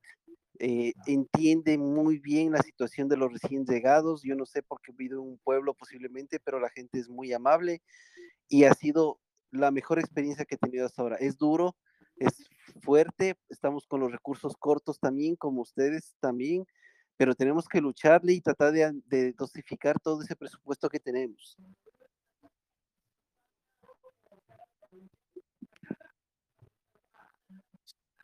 ¿Alguien más quiere, quiere decirle algo a Glenis? De- de- te co- el otro día no pudiste hablar, Glenis, pero ya has visto que hoy sí. ¿eh? Te Sí, estamos sí. apoyando lo máximo que, que sabemos. Sí, llevo, llevo domingos intentando entrar y no he podido. Pero si estamos aquí siempre, cuando alguno no puede entrar, a veces es la aplicación de Telegram que hay que actualizarla, que lo sepáis, ¿vale? Actualicéis la agradecida. Un abrazo, Glenny. Está un abrazo. puede hablar? Gracias, agradecida. Quisiera hacer Venga, que tome la palabra el primero, que la tome suya la palabra. Venga. Eh, Eh, Glenny, ¿puedo hablar Glenny, con- a Glenny un consejo, ¿se puede, por favor? Sí, dáselo, Catherine. Venga. Soy Dolly. Eh, a Glenny, Pues Dolly, eh, dáselo. el mayor consejo, Glenny, es siempre estar en unión con su familia, sus hijos y toda su familia. Eh, tenga en cuenta que Dios siempre provee. Eso es todo por ahora. Gracias. Qué bonito, qué bonito. Hola Luis, Venga, Catherine, te toca. hola Luis, Luis, eh, estoy en Madrid, recién llegada, y quiero hacer una consulta aprovechando de que hace poco hablaron de la tarjeta sanitaria. Eh, quiero aclarar si después de los tres meses de estar empadronada eh, me dan la tarjeta sanitaria y si con esta puedo recurrir pues a cualquier situación médica. Sí, la respuesta es sí. Sí, sí, Catherine. Vale, vale, Luis. Muchas gracias. Inclu- Bueno, incluso en algunas comunidades te la dan antes, pero en Madrid te hacen esperar los tres meses, pero si tienes una emergencia te van a atender igual, ¿eh? También que quede claro, desde el minuto cero. ¿Vale? Perfecto, muchas gracias. Bueno, me toca a mí. Luis. Venga, vamos a dejar a Loli, Buenas. que tengo una guerra con el micro de Loli porque se lo, lo abre y se lo cierro y lo vuelvo a abrir. Venga, habla Loli, venga. El problema era con el NIE, don Luis, porque según había escuchado anteriormente, digo buenas noches a todos, eh, primeramente, eh, con el respecto al NIE, eh, yo estoy hablando para acá por es a nombre de mi hija, porque no soy yo la que estoy ahora mismo en España, porque es muy vergonzosa, ¿no? Entonces, ella me dice que cuando llegó, ella fue a solicitar el NIE porque realmente ella quería comprar una mercancía para mandármela para acá, porque se la pedí unas cuantas personas para venderlo, usted sabe, don Luis, hacer el rejuego del dinerito. Entonces le pidieron a nombre de quién ella iba a hacer la factura. Cuando ella fue a pedir el NIE, porque era más o menos un porcentaje de algunos 600 y algo de euros, eh, se lo negaron, porque le dijeron a razón de qué y le dijeron que simplemente no, ok. Entonces, eh, un- la hermana mía dijo, no, pero ella puede empa- eh, empadrónala y ven a, a Jaén, porque ella está en Córdoba, y sácalo por aquí. Entonces una persona le dijo que no.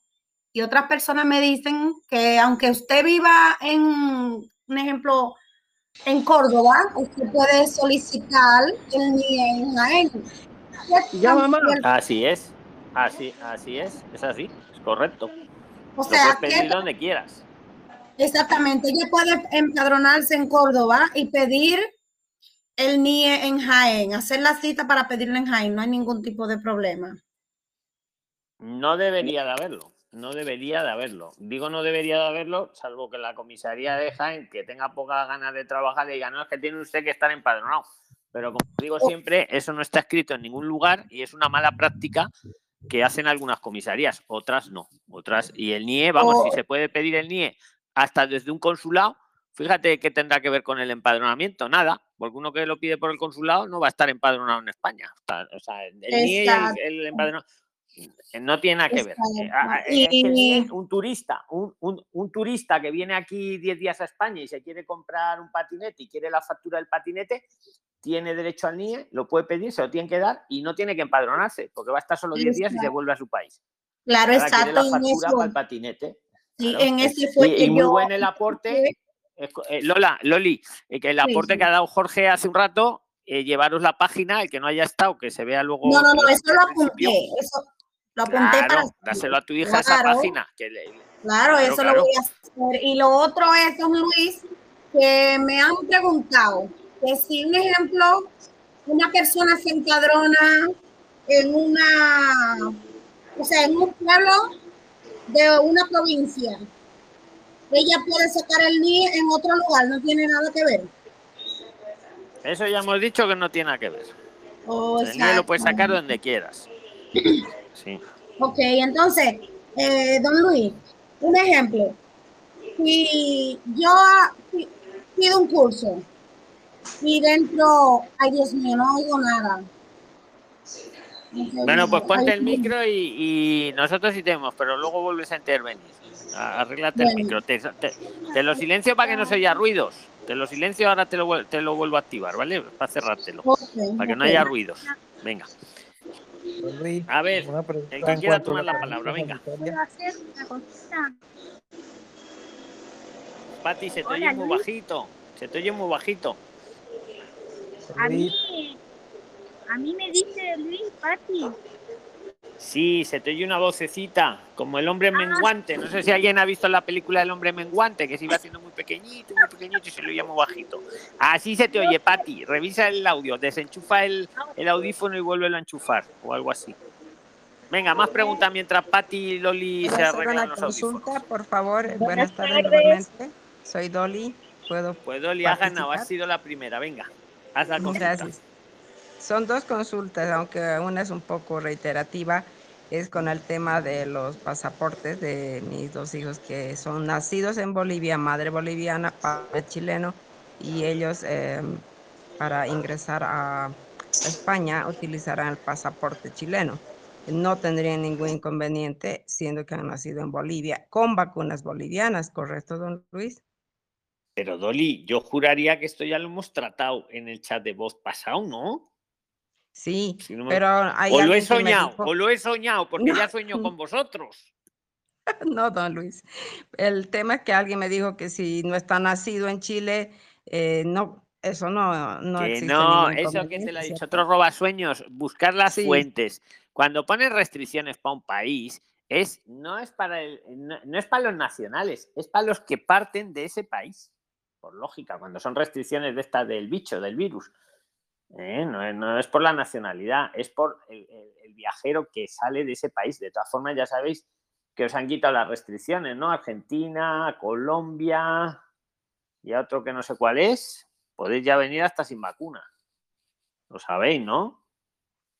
Sí. Chile no lo sé, Dolly, Chile no lo sé, pero Chile, que- que- Chile no tiene ninguna restricción. Bueno, pero tiene, ya está, y eh, no es para, a ver, si yo soy aunque hayan nacido en Bolivia, no si yo soy, problemas, ¿no? eh, yo qué sé, imagínate que yo soy japonés, por no decir español, soy japonés y salgo de Chile, aunque no sea chileno, por el hecho de salir de Chile, eh, me aplica la restricción o la no restricción de Chile. Porque yo, yo soy un japonés que lleva ahí, yo qué sé, seis meses viviendo en Chile y vengo a España desde Chile y si a, lo- a los que vienen de Chile no les ponen restricción, pues al japonés tampoco. ¿Me explico? Perfecto. Sí, está bien. Si es que es así, es así, o sea, eso es seguro que es así, de verdad. Está o bien. sea, Entonces van con Quédate tranquila, chileno. mirar a veces las fuentes, ¿eh? que es que hay gente, yo que sé, dice las cosas sin saber. Yo de verdad, yo personalmente cuando no sé algo os lo digo y, y me da igual que lo digo, esto no lo sé y me da y ya está, y me quedo tan ancho y ya lo investigaré o lo investigamos.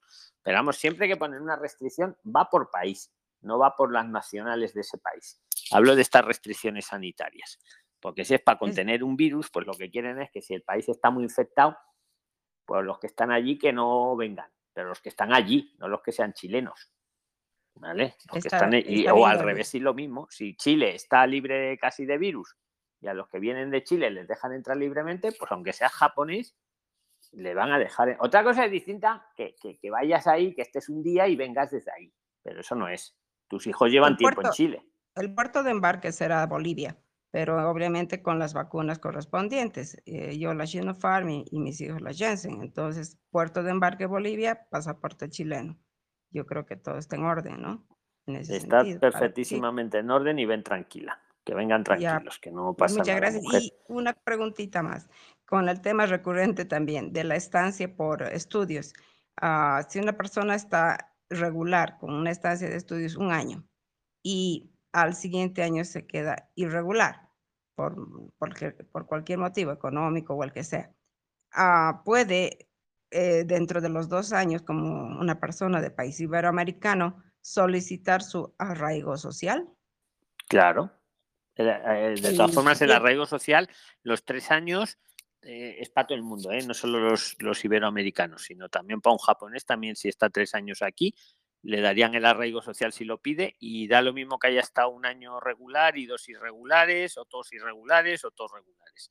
El arraigo social no es por estar regular o no, es por estar en España físicamente, físicamente. Y es para todo O el mundo, ¿eh? no, solo, no solo es para los iberoamericanos, lo que es para los iberoamericanos son los dos años para la nacionalidad, pero para el arraigo social cualquier persona que lleve en España tres años, me da igual que esté estudiando, que no esté estudiando, que esté viendo series, que esté regular, que esté irregular, cualquiera que esté en España tres años y lo pueda acreditar con el empadronamiento y, y que lleva los tres años aquí, eh, puede pedir el arraigo social.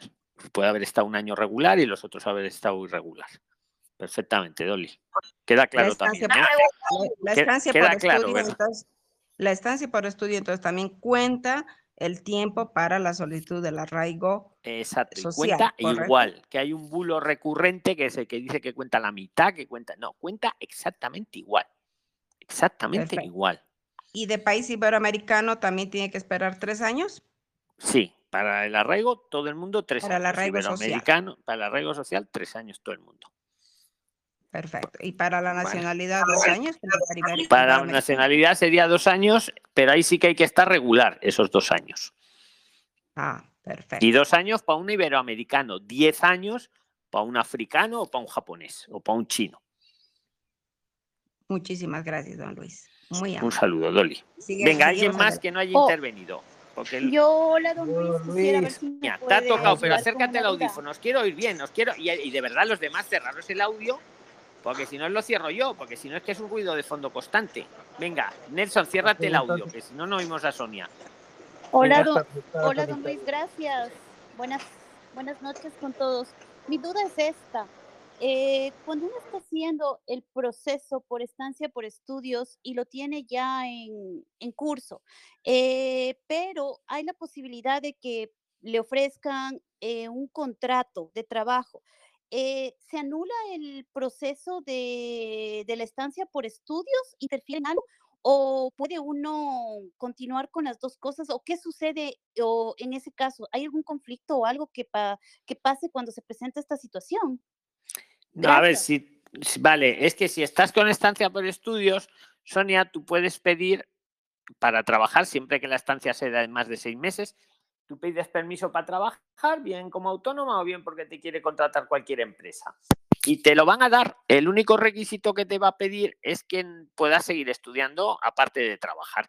Y como uno muy sabiamente decía ayer en Telegram, no te van a poner un policía ahí detrás a ver si trabajas 20 horas o 25 horas, que lo sepáis. Pero te quiero decir que sí, que lo que puedes trabajar perfectamente siempre que el estudio sea de más de seis meses y puedas seguir estudiando mientras trabajas. Ese es el resumen. ¿Me he explicado, no, Sonia?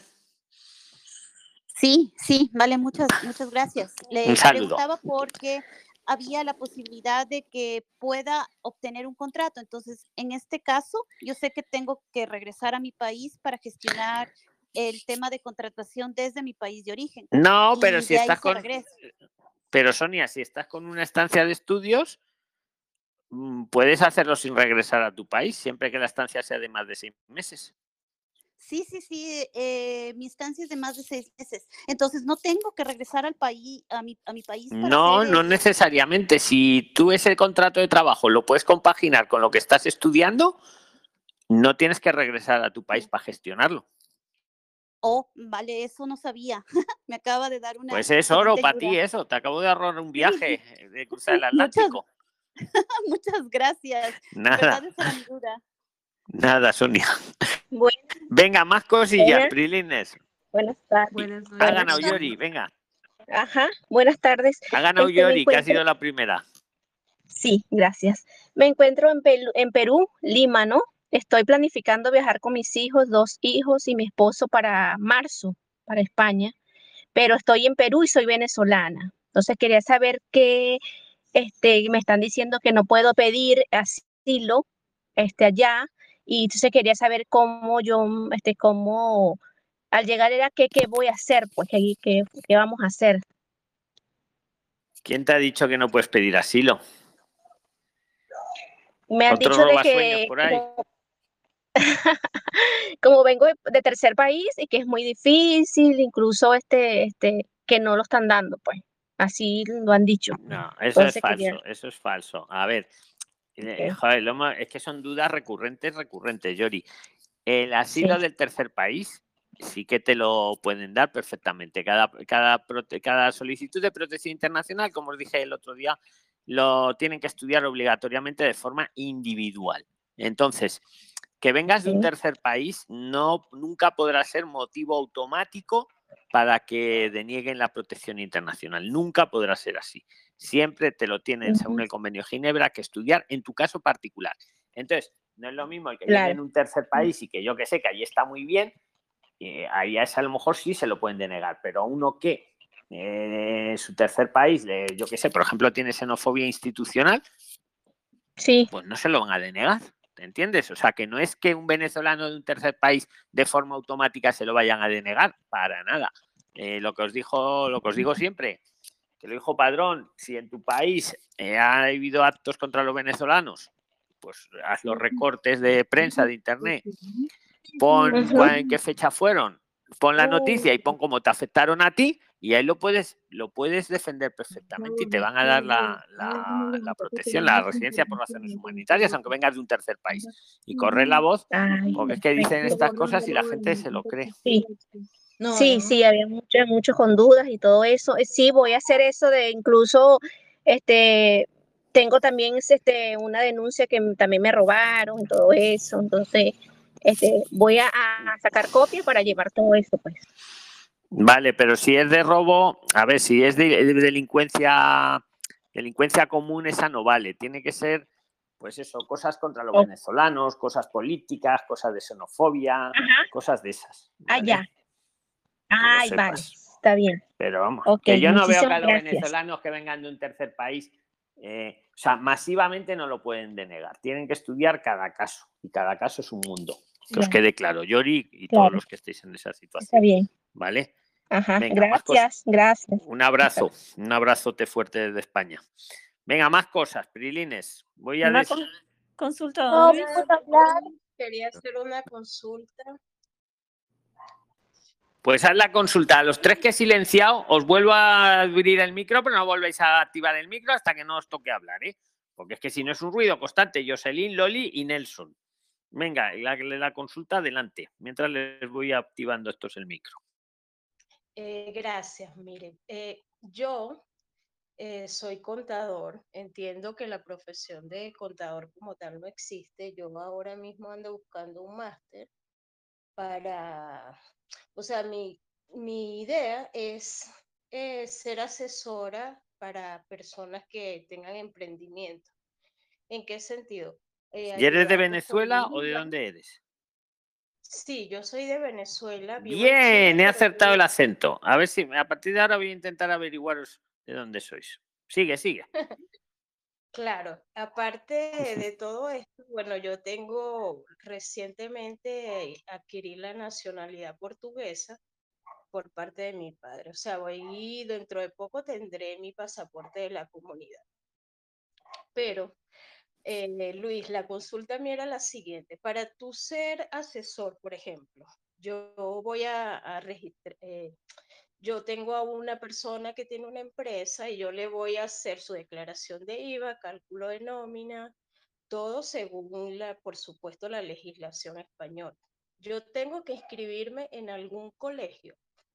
Eh, o sea, debo estar colegiada, qué sé yo. Por ejemplo, en Venezuela, para yo ejercer como contador, tenía que estar colegiada en el Colegio de Contadores Públicos.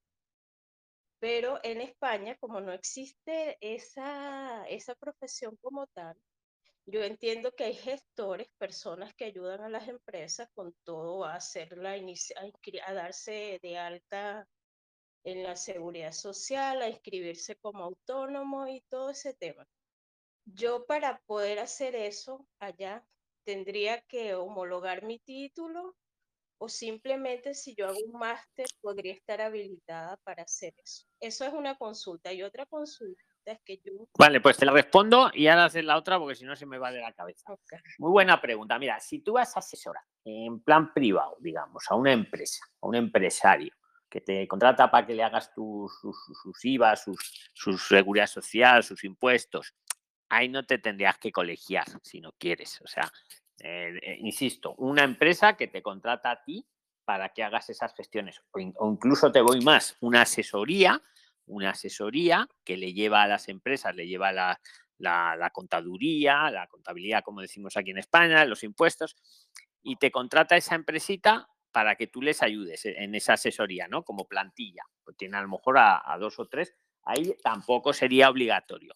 Otra cosa distinta, Brigitte, si tú te quieres montar la asesoría en tu nombre.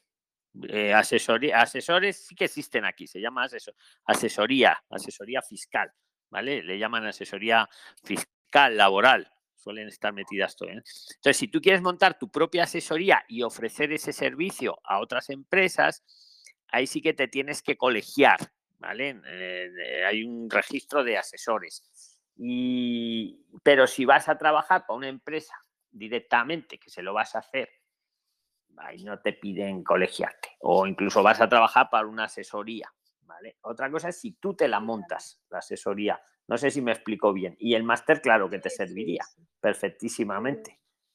Claro, yo, yo pre- pretendo, eh, o sea, en un año, La empresa, años, ser autónomo, ser autónomo haciendo asesorías, gestorías. Entonces sí tendría que ahí, colegiarme. Exacto, ahí sí, ahí sí, pero que no es difícil, pero sí, ahí sí. Pero ahora si, por ejemplo, una empresa que te quiere contratar para que le lleve sus cuentas, ahí no, porque queda entre, es una cosa como privada entre vosotros, ¿sabes? Ahí no. O incluso una, una asesoría te contrata para que les ayudes. Ahí tampoco. O la asesoría claro, confía en ti o la empresa confía en ti. Otra cosa es que tú ya quieras ofrecer el servicio como autónoma a las empresas, al público en general. Ahí sí te pueden pedir que estés colegiada. ¿Vale? Ah, Pero-. ¿Y, y, y eso es una profesión en particular para, para ser gestor o simplemente con, con tú demostrar a través de, no sé, de un certificado de profesionalidad o alguna cosa? Hay- algún curso te, te pedirán, que seguro que tú lo sacas muy bien porque tienes pinta de inteligente y, y si lo sabes hacer en Venezuela, pues vas a saber hacer en España. Ah, No sé ahora qué curso sería, pero no es muy complicado. ¿eh? Hay un colegio de gestores ¿eh? que, te, que, que te colegias en él. Igual que hay un colegio de abogados, pues hay un colegio de gestores. ¿Vale? Y sí que te piden, no, me, no sé exactamente lo que te piden, pero vamos, algo que tú vas a sacar y de forma rápida, estoy convencido. ¿Vale? Claro, muchas gracias. Otra consulta, ¿sabe que yo recién ahora eh, voy a, a- solicitar mi DNI portugués o, o lo que llaman el, el billete de identidad portugués? Yo eh, pretendo irme en enero, febrero. Sí, eh, yo podría entrar como ciudadano europeo con ese carnet, o sea, esa, ese, o tendría que necesariamente tener ya el pasaporte. Porque la idea No, no es- ah, el pasaporte allá. es lo que te iba a decir, si tienes el pasaporte portugués, claro que puedes entrar directamente. Con, ese pa- con eso que tienes, supongo que también, es que eh, no sé qué papel es ese o qué documento es ese. No, Oye, como, como el DNI, como el DNI, Pues entonces sí, ¿no? Entonces, claro que sí. Claro, si tienes el DNI portugués, pues claro, eso sí, para viajar necesitas el pasaporte que sea, el que tengas, el venezolano, ¿no? O el que tengas. sí, sí, sí. Y luego aquí ya entras como portuguesa con el DNI portugués, claro que sí. Oye, Brillito, yo te hago ahora una pregunta recurrente.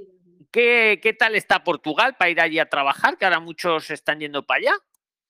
Pregunto. Eh, bue- bueno, eh, yo he estado averiguando y, según he leído, eh, se espera que Portugal crezca bastante para el, el año próximo.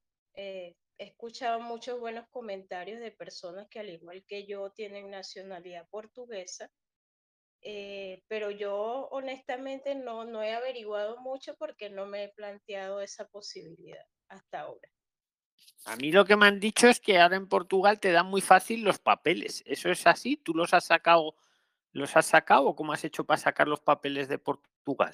Brigitte. No, que yo, yo los hice porque mi papá es portugués, entonces me, me toca nacionalidad por, por derecho, por, por el ser casado con mi madre venezolana y, y, Ya eh, entiendo, claro. allá.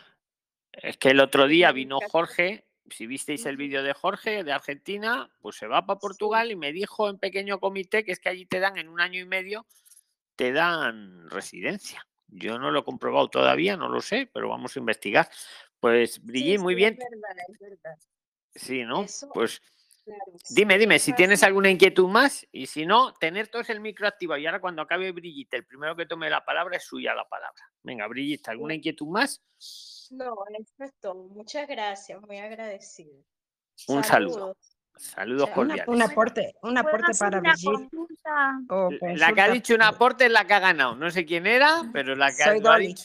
Pues Soy venga, haz el Dolly. aporte. Soy, Venga. soy Dolly. Soy también contador auditor eh, como Brigitte.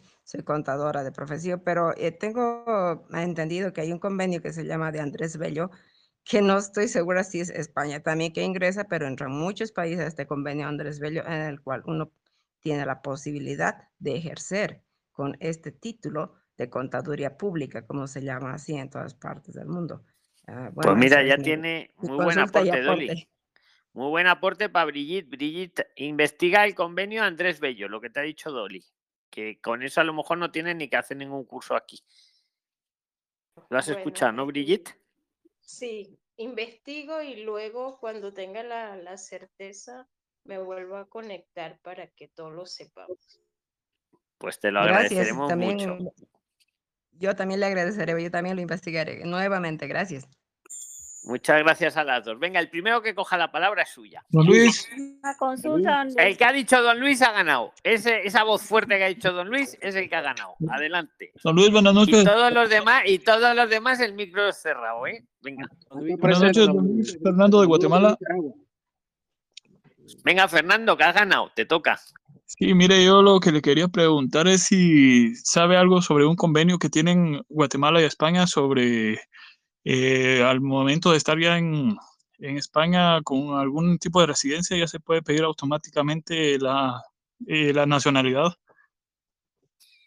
Sí, eso es con todos los países iberoamericanos, Fernando, lo que estábamos comentando antes.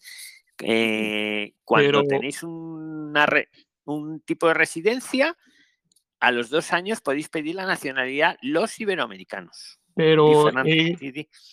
En este caso es un convenio que firmaron en 1961 donde automáticamente, pongámosle, Ah, sí.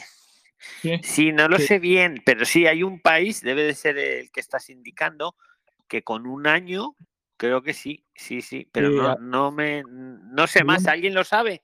según Sí, tengo hay un convenio especial, al- prácticamente al siguiente día de tener la residencia se puede pedir nacionalidad. Es posible, sí, sí, sí, sí. ¿De qué país me has dicho que, que vienes? Guatemala, Es posible, yo no lo sé, no te sabría responder ahora mismo, pero sí hay un país que es lo que estás diciendo. ¿Alguien lo sabe? ¿Alguien de los 85 que estamos? Bueno, pues lo investigamos, Fernando, lo investigamos. Es posible que sí, ¿eh? Sí, sí. sí, eh, Hay un país lo he que sí. ¿Lo has, Sí. lo has investigado tú, Fernando? He estado investigando y entonces a varios dice que sí se los eh, han autorizado, que al momento de obtener una, mm, una residencia, por ejemplo, la no lucrativa, eh, entonces iban a, a Puedes pedir directamente la nacionalidad sin esperarte ni dos años ni un año. Al día siguiente. No, Es prácticamente muy al, posible. prácticamente Sí, al sí. siguiente día ya se podía pedir, solo que Es- ahorita bueno, pues han mira, yo me lo apunto, yo me lo apunto para investigártelo, porque sí, yo, yo algo he oído, ¿eh? Lo que no quiero aquí afirmar lo que no sé, pero sí que había un país que tenía un convenio que seguro que sea Guatemala. Si tú lo, lo- yo lo voy a investigar por mi parte. Ahora mismo no Pues sé responderte, gracias, pero lo. Un saludo, gracias. Fernando. Venga, el primero que coja la voz. Muchas gracias. Fernando. El primero Yo- que. yo- yo- venga. Don Luis. Bueno, ¿Quién ha ¿quién fue el dicho Don? Luis que es el que ha ganado? El que ha dicho Don Luis, Don Luis ha ganado. No sé quién era Aquí presente, chica, pero. aquí presente Luis. Don Luis. Yo me llamo Luis. Esa es la que ha ganado. Esa, esa era la voz. La que ha ganado era esa voz. Venga, coge la palabra. Don, Luis, Luis. Don Luis. Los, de- los demás con el micro cerrado y cuando acabe el primero es el que gana. Venga. Don Luis, mi nombre es Muticia, nosotros somos de Costa Rica. Eh, la idea es emigrar el año próximo con una visa no lucrativa. Lo que estamos ahora tratando de hacer es ya abrir una cuenta ahí en España. ¿Eso se puede hacer por medio de un poder, de un representante? Sí, sí lo puedes hacer. Y de hecho, hay por ahí quien lo está ofreciendo, pero yo qué sé, cobraban, creo que eran 250 euros. Sí, bueno, pero es menos que un Pero pasaje. sí se puede hacer. Claro, que exacto, me parece un poco caro ese, ese precio. Es que me lo comentó Jorge precisamente, que había quien lo hacía para abrir. Sí, puedes montar un apoderado y luego negociar el precio, claro, que no sea tan caro. Porque, Ok. Pero sí se puede, sí. La respuesta es sí. Ok, ok, Venga, pues el- muchas gracias. muti- Muchísimas much- gracias. El primero que coja la voz, venga. Don Luis, don Luis. Yo no sé quién ha ganado. ¿Quién ha ganado? ¿Quién lo sabe quién ha ganado? Yo no sé quién ha ganado. pero ahí- se ha empatado. Pues Loli, venga, te toca. Venga, corre, aprovecha el tiempo. Bueno, Ah, bueno, don. Luis, don Luis, don Luis, déjeme explicarle, Bueno. déjeme explicarle algo. Yo voy a terminar rápido, Pati. Diego, eh, don Luis, vamos a suponer que una persona se quede eh, ilegal. Le pasaron los tres meses. Irregular, ilegal no se queda nadie nada más que sea un delincuente. Irregular, si es un delincuente. Irregular, déjeme cambiar el tema. Irregular, me tengo que acostumbrar. Se queda de irregular.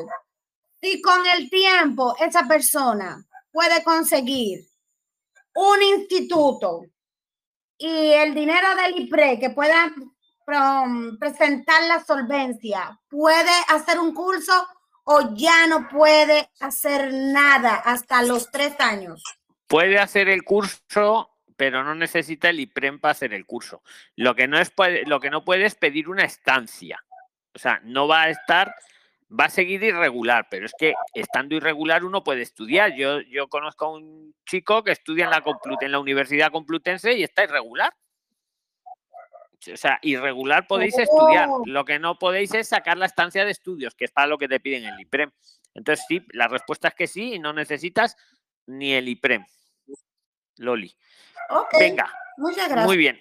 Venga, perfecto. El primero que active audio, eh, Buenas gana. Venga. Buenas noches, don Luis. Sí. Para complementar lo de Loli. ¿Puedo, Buenas noches. puedo hacer la consulta? La consulta la que ha ganado, la que ha dicho buenas noches, don Luis, es la que ha ganado, que no sé quién era, pero una de vosotros. Hola, Venga. hola, Luis. Fui yo. Pues venga, Fui Karen, yo, ha hola, ganado. mucho gusto. Te eh, toca, buenas ha noches ganado. a todos. Eh, bueno, Luis, básicamente, eh, pues agradecerles a todos porque pues yo más o menos dos video, dos chats que he entrado, chat en vivo y pues la verdad me han ayudado bastante con, con algunas dudas que tenía. Don Luis, eh, yo quería preguntar si eh, una persona, un familiar, me envía una carta de invitación y yo decirme que yo decido, o sea, es, es, que ellos me quieren enviar la carta para que yo me pueda quedar. Me gustaría saber eh, de pronto si los llego a perjudicar en algo allá ellos, porque pues he visto algo sobre alguna multa y no sé si después yo pueda eh, solicitar pues mis papeles y no voy a tener ningún inconveniente. Pues mira, yo creía que esa multa no se la ponían a nadie hasta que un día hice un vídeo hace un mes con don Oscar Padrón, letrao, y me dijo que sí, que sí, que sí que la están poniendo y, y pon Prisline carta de invitación y verás el vídeo, Karen, que don Oscar no, Sí. lo, no lo recomendó y yo por prudencia, pues Mayano, porque el, mira, la cuestión Sí. es, ¿para qué quieres que te inviten si te, joder, si te sacas una... Mira, la carta de invitación hay que ir a la policía, hacer el trámite, luego te la tienen que mandar. Ya el hecho de mandártela te puede gastar en mensajeros 70 euros. Y hacerte una reserva en un hostal barato es lo que te va a costar, los mismos 70 euros. Y no, y no complicas la vida a nadie, entre Sí, comillas. sí, claro, Luis, digamos que yo tengo el tema eh, claro de las reservas porque, eh, digamos, mi mami también se encuentra en, en España. Ella pues todavía está en situación irregular, ella ya próximamente puede sacar su arraigo social, sino que pues, eh, digamos, eh, yo el tema de, de, de este tema de los hostales tengo claro, digamos, si alguien también necesita alguna asesoría sobre eso, la puedo, puedo ayudar. Hace poco eh, se fue una familiar y dentro de ocho días se va a ir una tía en donde hemos encontrado reservas muy, muy, muy económicas y pagándolas, o sea, no, no, dejan, no, no por booking, que es que, que nos quedan confirmadas las reservas, pero entonces el tema es que eh, pues nosotros tenemos varios familiares allá y pues ellos quieren darme la carta para que yo no gastara pues ese dinero en el hotel, aunque pues yo todavía me encuentro estudiando aquí en Colombia en la universidad y, mm, o sea, estamos así como indecisos porque no sé si más bien irme y seguir estudiando allá o si más bien terminar y ahí sí después de llegar como turista. Eh, digamos, don Luis, si yo entro como turista, eh, yo allá puedo entrar a estudiar a la universidad, Sí, pues, sí, sí, o sea, sí. lo podría hacer, pero podrías tendría que hacer. mostrar el IPREM. Eh, eh, Claro, si quieres como estancia, sí tienes que mostrar por el IPREM. Si te quieres quedar irregular, pues no. Mejor como estancia. Pero una cosa, Karen, yo creo que es mejor, y que me corrija cualquiera de los presentes si opina lo contrario, que es mejor que acabes el estudio que estás haciendo ahí, si no te urge Sí. el venir, y luego ya vengas y luego continúes aquí lo, lo que quieras continuar. Yo creo que Sí, es la que es lo que pasa es que discúlpame, me desmotivé porque em, yo estoy estudiando un pregrado en seguridad y salud en el trabajo. Y resulta que yo me comuniqué con una universidad de- eh, que se llama UNIR, no sé si de pronto las personas que están Sí, aquí han escuchado. Universidad, sí, de La Rioja, creo que es, ¿verdad? La UNIR. Exacto. Y ellos tienen pues es como tal la carrera también aquí en Colombia. Y me dicen que si la carrera es muy colombiana, o sea, porque pues obviamente abarca leyes colombianas y que al momento de ir allá no me la van a convalidar, o sea, no la van a homologar. No sé si de pronto alguien aquí tenga idea sobre ese tema, porque pues a o sea, que- quedamos como con mi mami, bueno, ¿qué hacemos? Porque digamos que eh, obviamente eh, yo ya voy adelantada en la carrera y pues a mí también me gustaría en algún momento ejercer, aparte de eso, pues yo soy enfermera, pero también me gustaría ejercer como tal la seguridad y salud en el trabajo. Entonces, no sé si de pronto alguien tiene conocimiento aquí y sepa si esa carrera sí se puede homologar, porque es que la información que he encontrado, la verdad, ha sido muy nula y la información que me dieron me la dieron directamente desde aquí, desde Colombia.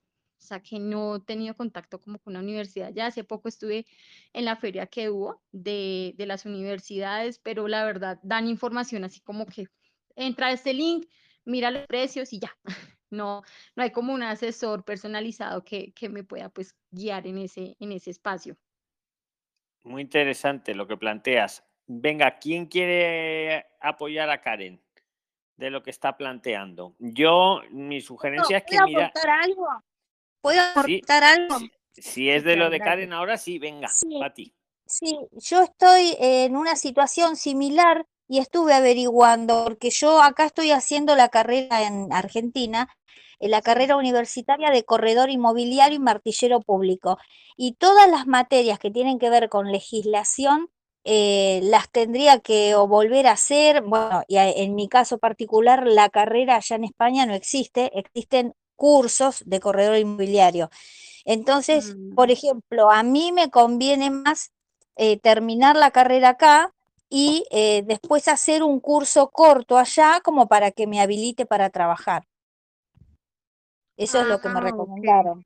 Ok, porque pues la, la otra opción que yo estaba viendo era hacer mi posgrado allá, pero lo que te digo, no sé si de pronto mi, mi, mi profesión quedaría como en el aire, digamos, al menos la de seguridad y salud en el trabajo, porque yo sé que la enfermería sí se puede, pero el tema de la seguridad y salud en el trabajo sí quedó como en el aire y, y quedé así como con la información que me dieron, pues la vez pasada. y Dije, bueno, ¿qué hacer? Porque mi mamá, lo que les decía, mi mamá ya se Pues no te pues quedes, Karen, no te quedes solo con esa información. S- Sí, Rebusca porque haces muy bien en desconfiar.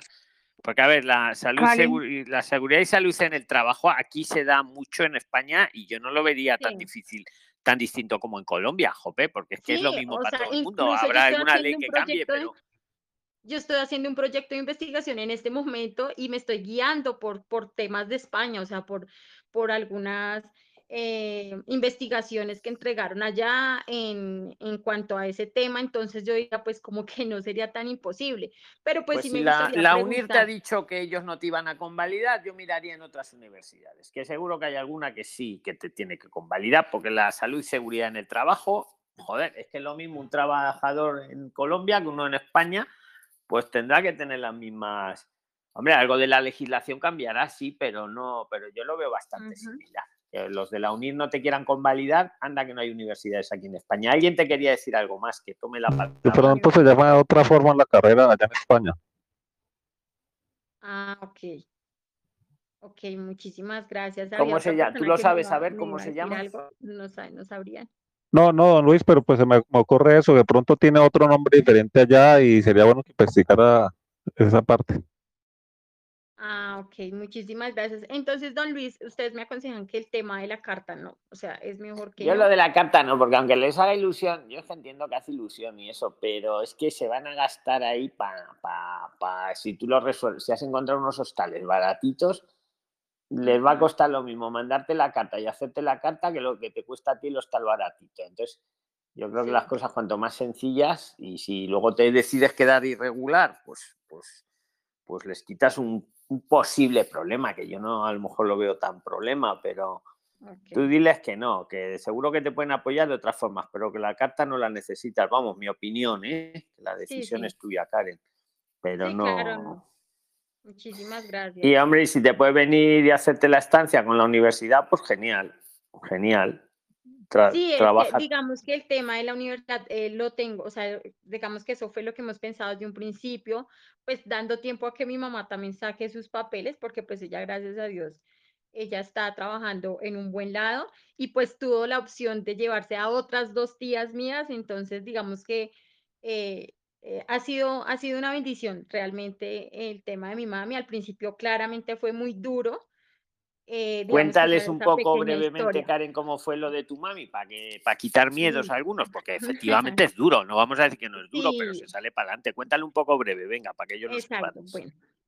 Eh, resulta que mi mami, eh, ya pues inicialmente unas personas que supuestamente conocíamos, eh, nosotros pues ella, ella, es, ella, fue, ella es residente panameña, o sea, mi mami duró mucho tiempo en Panamá, eh, allá sí le lograron dar sus documentos allá y pues ella se regresó a Colombia, como yo sé que muchas personas de las que están aquí teniendo pues queriendo regresar a su país, tratando de conseguir trabajo. En esos mi mami duró más o menos un año y medio aquí, donde la situación se puso caótica, o sea, donde definitivamente estábamos muy regular las dos. Y a ella, esas personas eh, les di- le dijeron, oye, mira, lo que pasa es que aquí eh, tú te puedes venir y acá trabajas, trabajarías por 500 euros, cuatro horas diarias, cuidando una niña. Bueno, resulta que eh, pues mi mamá, de tanto pensarlo, pues bueno, tomó la decisión, ella se fue, estas personas prestaron lo del pasaje. Eh, mi mami ya cuando llegó allá, o sea, realmente quisieron abusar de mi mamá, como ustedes no se lo imaginan. Eh, la ponían a trabajar prácticamente 20 horas al día, o sea, porque eh, no era solamente la niña, era también un niño eh, tenía que hacer el aseo, bueno, ustedes se imaginarán, los dos primeros meses, ella solamente duró dos meses allá, no le dieron el sueldo, según ellos que porque iban a sacar de una vez lo del pasaje.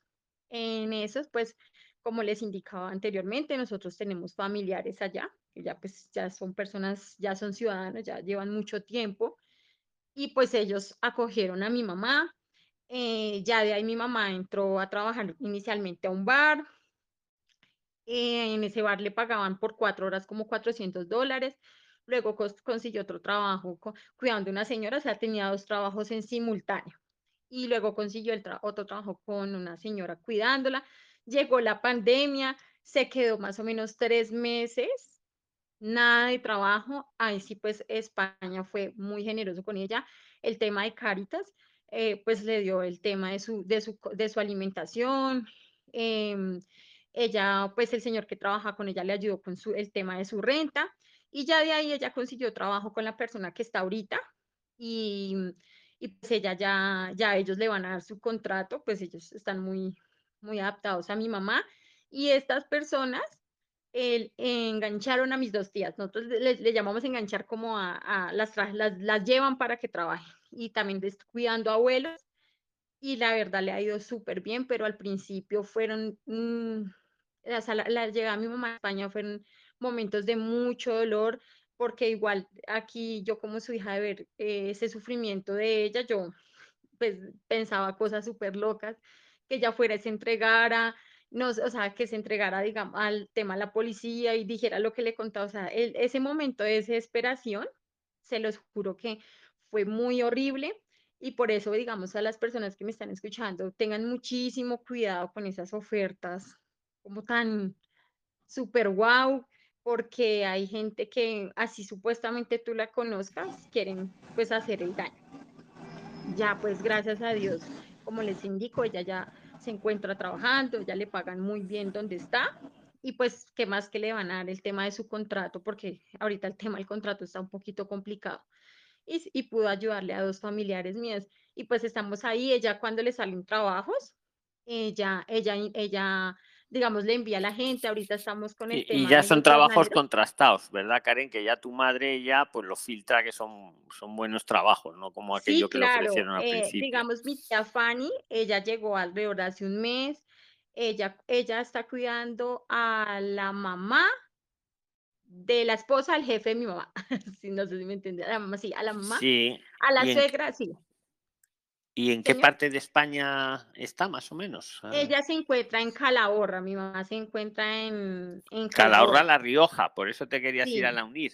Claro, claro. Ajá, sí, claro, para estar cerca de mi mami, pero pues digamos que eh, te decía lo de la carta de invitación porque eh, diga, otra familiar mía ya se va para los Estados Unidos y ya tiene un piso en Madrid y pues ella quiere que yo me quede en ese piso. Eh, y entonces ella dice, no, pues que yo le envío la carta y ella pues ella es así como que, ay, no, pues Hombre, para lo que sí te puede no servir luego el piso, es para lo que decíamos al comienzo del chat de voz, el que no lo haya escuchado al comienzo, luego queda grabado, ¿vale? Os lo subo, que para lo que sí te sirve muy bien es para reducir el IPREM. Si te piden enseñar 568 euros por mes para la estancia por estudios, si resuelves lo del alojamiento, te lo pueden reducir hasta un máximo de la mitad. No sé si es Mm, tu caso que eso, pero hay que enseñar menos y Tampoco es garantía que te lo vayan a reducir, pero para eso sí que Sí. puede venir bien. Más que, hombre, para la carta de invitaciones que con unos talitos, pero lo que hemos hablado, Karen, pues muy interesante tu testimonio para quitar miedos sí. sin, sin faltar a la verdad, porque está claro que es duro, ¿eh? O sea, Sí, que no es, que claro, no es duro, claro, no es, es es duro, claro, no es Exacto, fácil. pero también hay, es de tomar decisiones. Digamos que eh, yo le dije mamá un día, levanta todo y vete de ahí, porque si no, esa gente abusadora, quién sabe qué más no va a poner a hacer. Entonces así fue, efectivamente ella le hizo su maleta y ya no volvimos a saber nada de esa gente, gracias a Dios. Y como les digo, o sea, si llegan momentos duros, pero eh, eh, para mí es muy importante lo que, lo que he logrado ver con mi mami es el voz a voz, o sea, los invito a que se porten muy bien, a que hagan su trabajo todos los días con muchísimo amor y, y con muchísima entrega, porque eso ha sido, eso ha hecho que a mi mamá, o sea, a mi mamá literal todavía está trabajando y ella lleva mucho con esta señora y la siguen llamando, la siguen llamando por eso mismo, porque ella es muy entregada a su trabajo, ella se porta bien. Entonces, todas las personas que vayan lo mismo, lleguen con la mejor actitud. eh, eh, trata- yo sé que son culturas diferentes, pero igual manera, eh, desde que ustedes sepan llevar a las personas, créanme que les va a ir supremamente bien. Y como les indico, el tema de, de, de al principio, mucho cuidado con esas personas, así que venga, eso acá, mejor dicho, eh, es- es- estar muy pendientes y digamos, por ejemplo, lo que no teníamos nosotras, llevar una reserva eh, digamos, de dinero por si algo, por si, por si cual, por si las moscas, porque digamos, ella le tocó aguantarse esos dos meses, porque realmente nosotros en ese momento no teníamos dinero. Entonces, porque digamos, ella se hubiera podido ir a un hotel, hubiera podido viajar, o sea, incluso los, mis familiares les tocó ir a recoger, hacia, porque ella había llegado a Bilbao, o sea, ya había llegado, o sea, estamos hablando de que siempre es una distancia más o menos larguita, y ella tuvo, tuvieron que ir a recogerla hasta allá. Entonces, digamos, tengan su reserva de su dinero. El tema de, de, de, de las reservas está económico, lo que decía don Luis. Yo a mi tía Fanny ¿Por, le por encontré una cuánto las has, reserva. en- las has encontrado, Karen? Así a ojo de. Em, pues imagínate, eh, don Luis, que él a, a mi tía Fanny con, eh, con el pasaje, ah, bueno, no, vas de mi tía Esperanza, de mi tía Esperanza con el pasaje, la reserva de hotel, el seguro, eh, bueno, esas tres cositas, eh, más o menos por cuatro millones de pesos, cuatro millones cien. Estamos hablando de alrededor de mil, mil euros. Perdón, Pues- Karen, ¿por cuánto tiempo? Perdón. Karen, ¿por, Por cuánto 15, tiempo? qui- la 15 reserva? días, eh, 15, 18 días. Entonces estamos hablando de un precio eh, con el, con el pasaje de ida y vuelta, claro está, ¿no? Pasaje de ida y vuelta, el hostal y eh, el tema del seguro, que el seguro pues eh, tiene las características que pide el gobierno español para poder entrar, ¿no?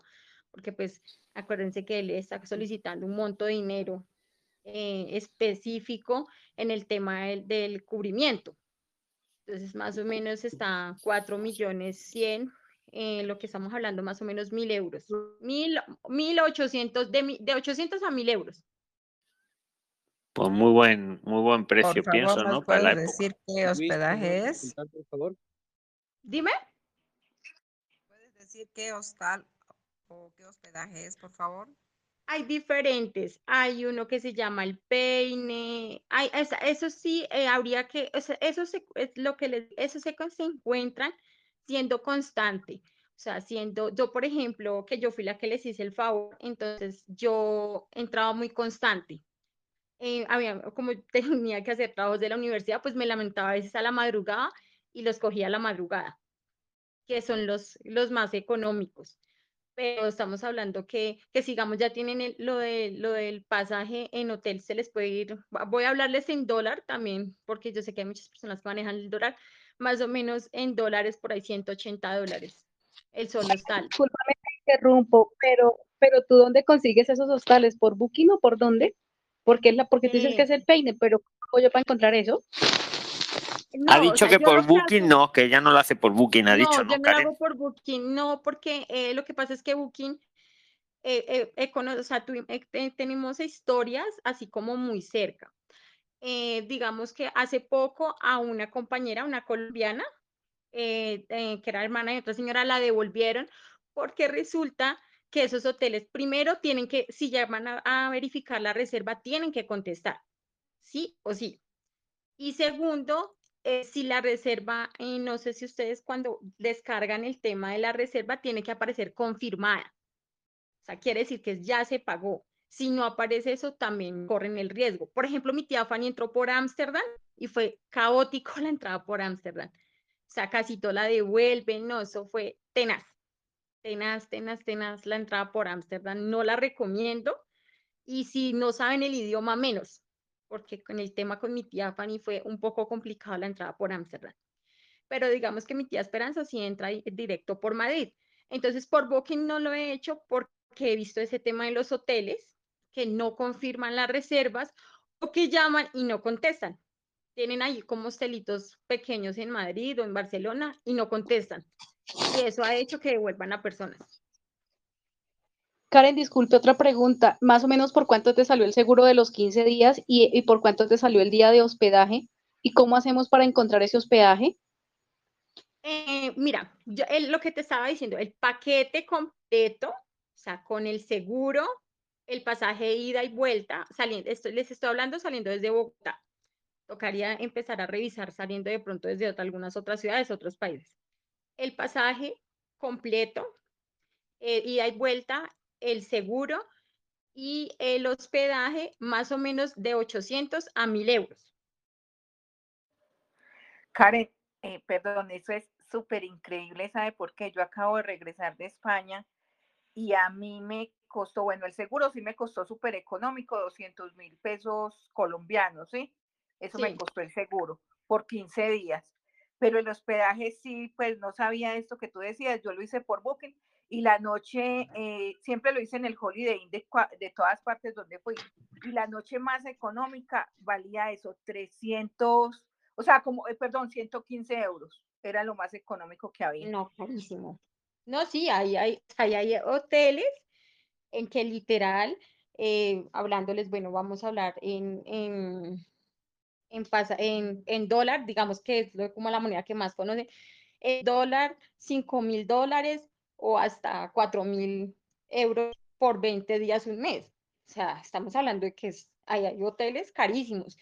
Pero lo que les digo, eso se consigue con constancia, estar entrando, digamos, los, mi tía los conseguí entrando mucho a la madrugada. Entonces les recomiendo que entren mucho a la ¿en qué madrugada. página? Qué pena, ¿en qué página, Karen? Hay una que se llama, eh, hay una que la puedes hacer por despegar o directamente por aire Europa. Ah, Pero pues te, te recomiendo más despegar para que lo empaquetes.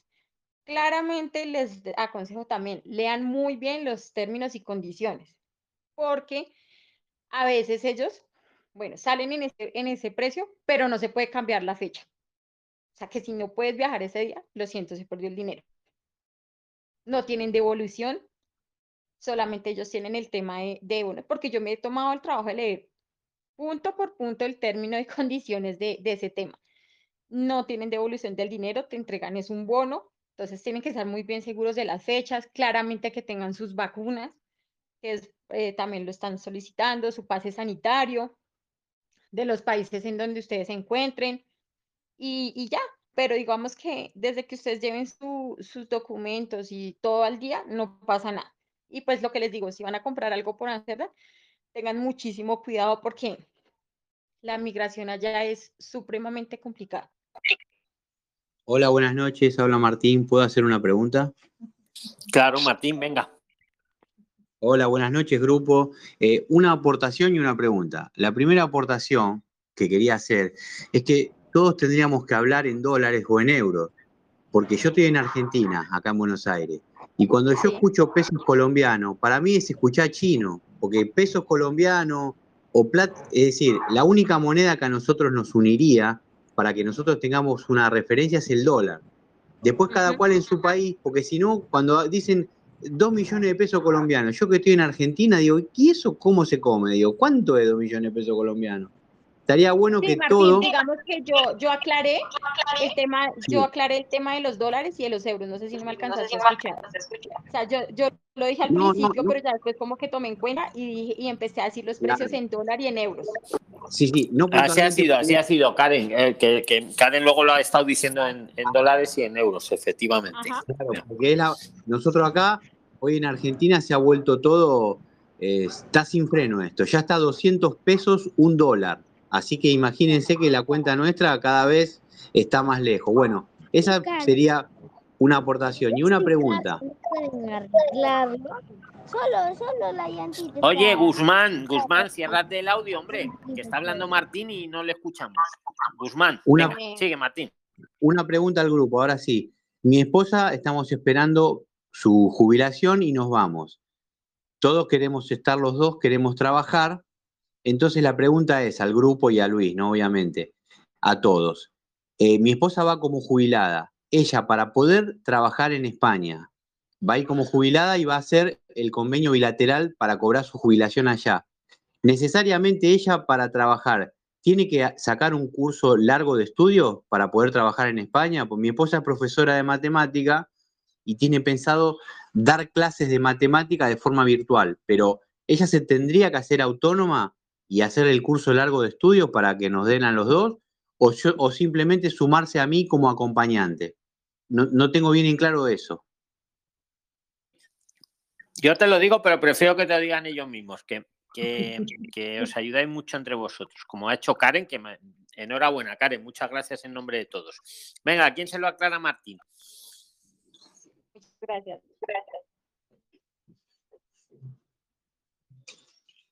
Prilines, sa- ¿le sabéis? Martín, te lo digo para ganar tiempo si quieres. Tiene que. Es que si el acompañante no puede. El acompañante no puede trabajar, por lo menos en A. Yo no digo Ah, en B que trabaje o no, ¿vale? Pero en A no. Para hacerse autónomo se tiene que ya también que sacar una estancia, una visa de estudios. Sí o sí. Sí o sí. Sí o sí. Entonces la replanteo distinta. Tenemos que los dos sacar una visa de estudio, porque los dos tenemos intención de trabajar, porque mi esposa se jubila joven, tiene 50 años. Ella quiere seguir Joder, dando pues es clases, una chavalilla. Que pronto jubiláis ahí, ¿no? porque ¿sabes qué? Ella tiene Aquí, aquí, 20 es una, aquí es una niña. Aquí en Europa es una niña.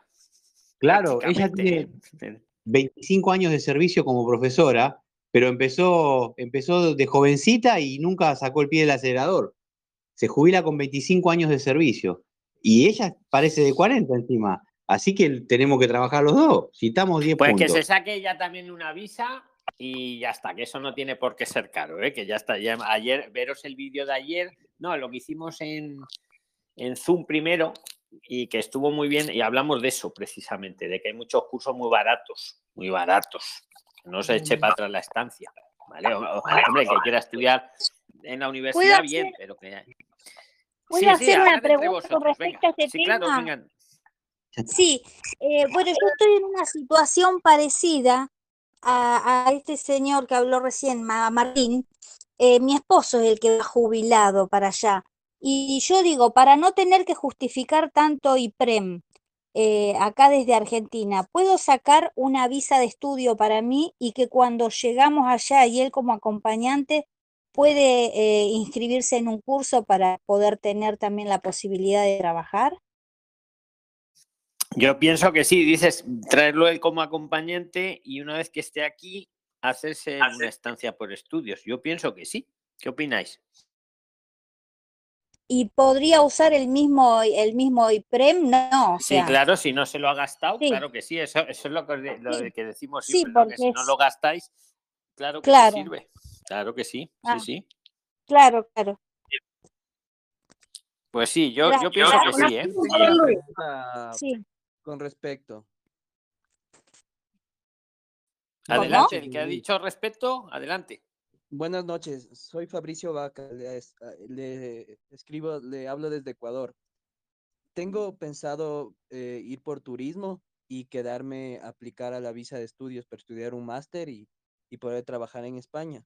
Mi pregunta es, tengo que, mi esposa no puede viajar conmigo ya que ella está, tiene que acabar la universidad. Eh, tal vez el, si yo en el momento de aplicar al entrar pom- como, como turista y después de aplicar a la visa de estudio, eh, ¿eso afectaría a, a que ella le dejen entrar después eh, como, como turista igual? ¿Cómo puedes repetir? Porque yo me he perdido en... Que si eh, al momento de que ella venga después de un año, cuando yo ya esté en España, ¿eso afectaría a que ella le dejen entrar a España, ya que, no sé, el, el Estado español vería que yo me encuentro tratando de, de, de regularizarme en España y, y también ingresé como turista, entonces se darían cuenta que, que no sé, que No, le afecta para nada, no. No, no te, no te preocupes por eso. No. Ok, y una pregunta adicional.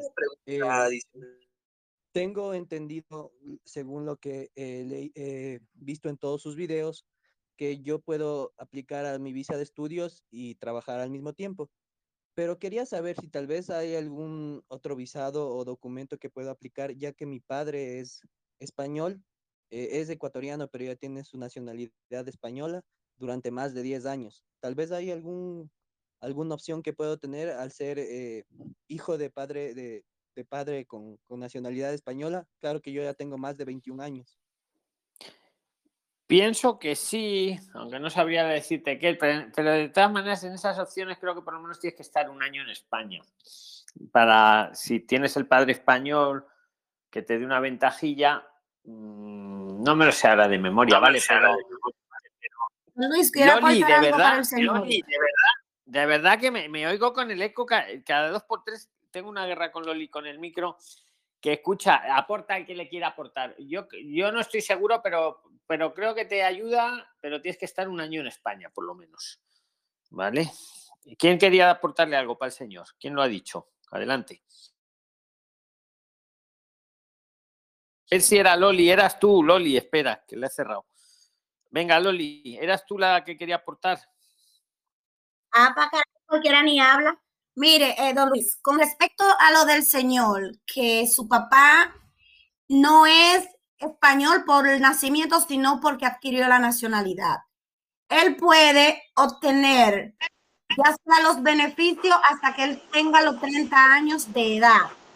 Pero su papá tiene que tener los fondos para que pueda decir que tiene un aval económico para poder hacerle a él la residencia a- al señor.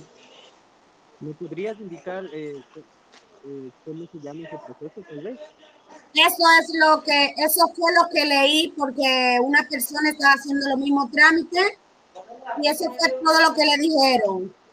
La persona que quiera hacerle los, la residencia a su hijo por haber adquirido la nacionalidad española puede, ah, puede ah, hacérsela a los hijos hasta que cumplan los 30 años de edad.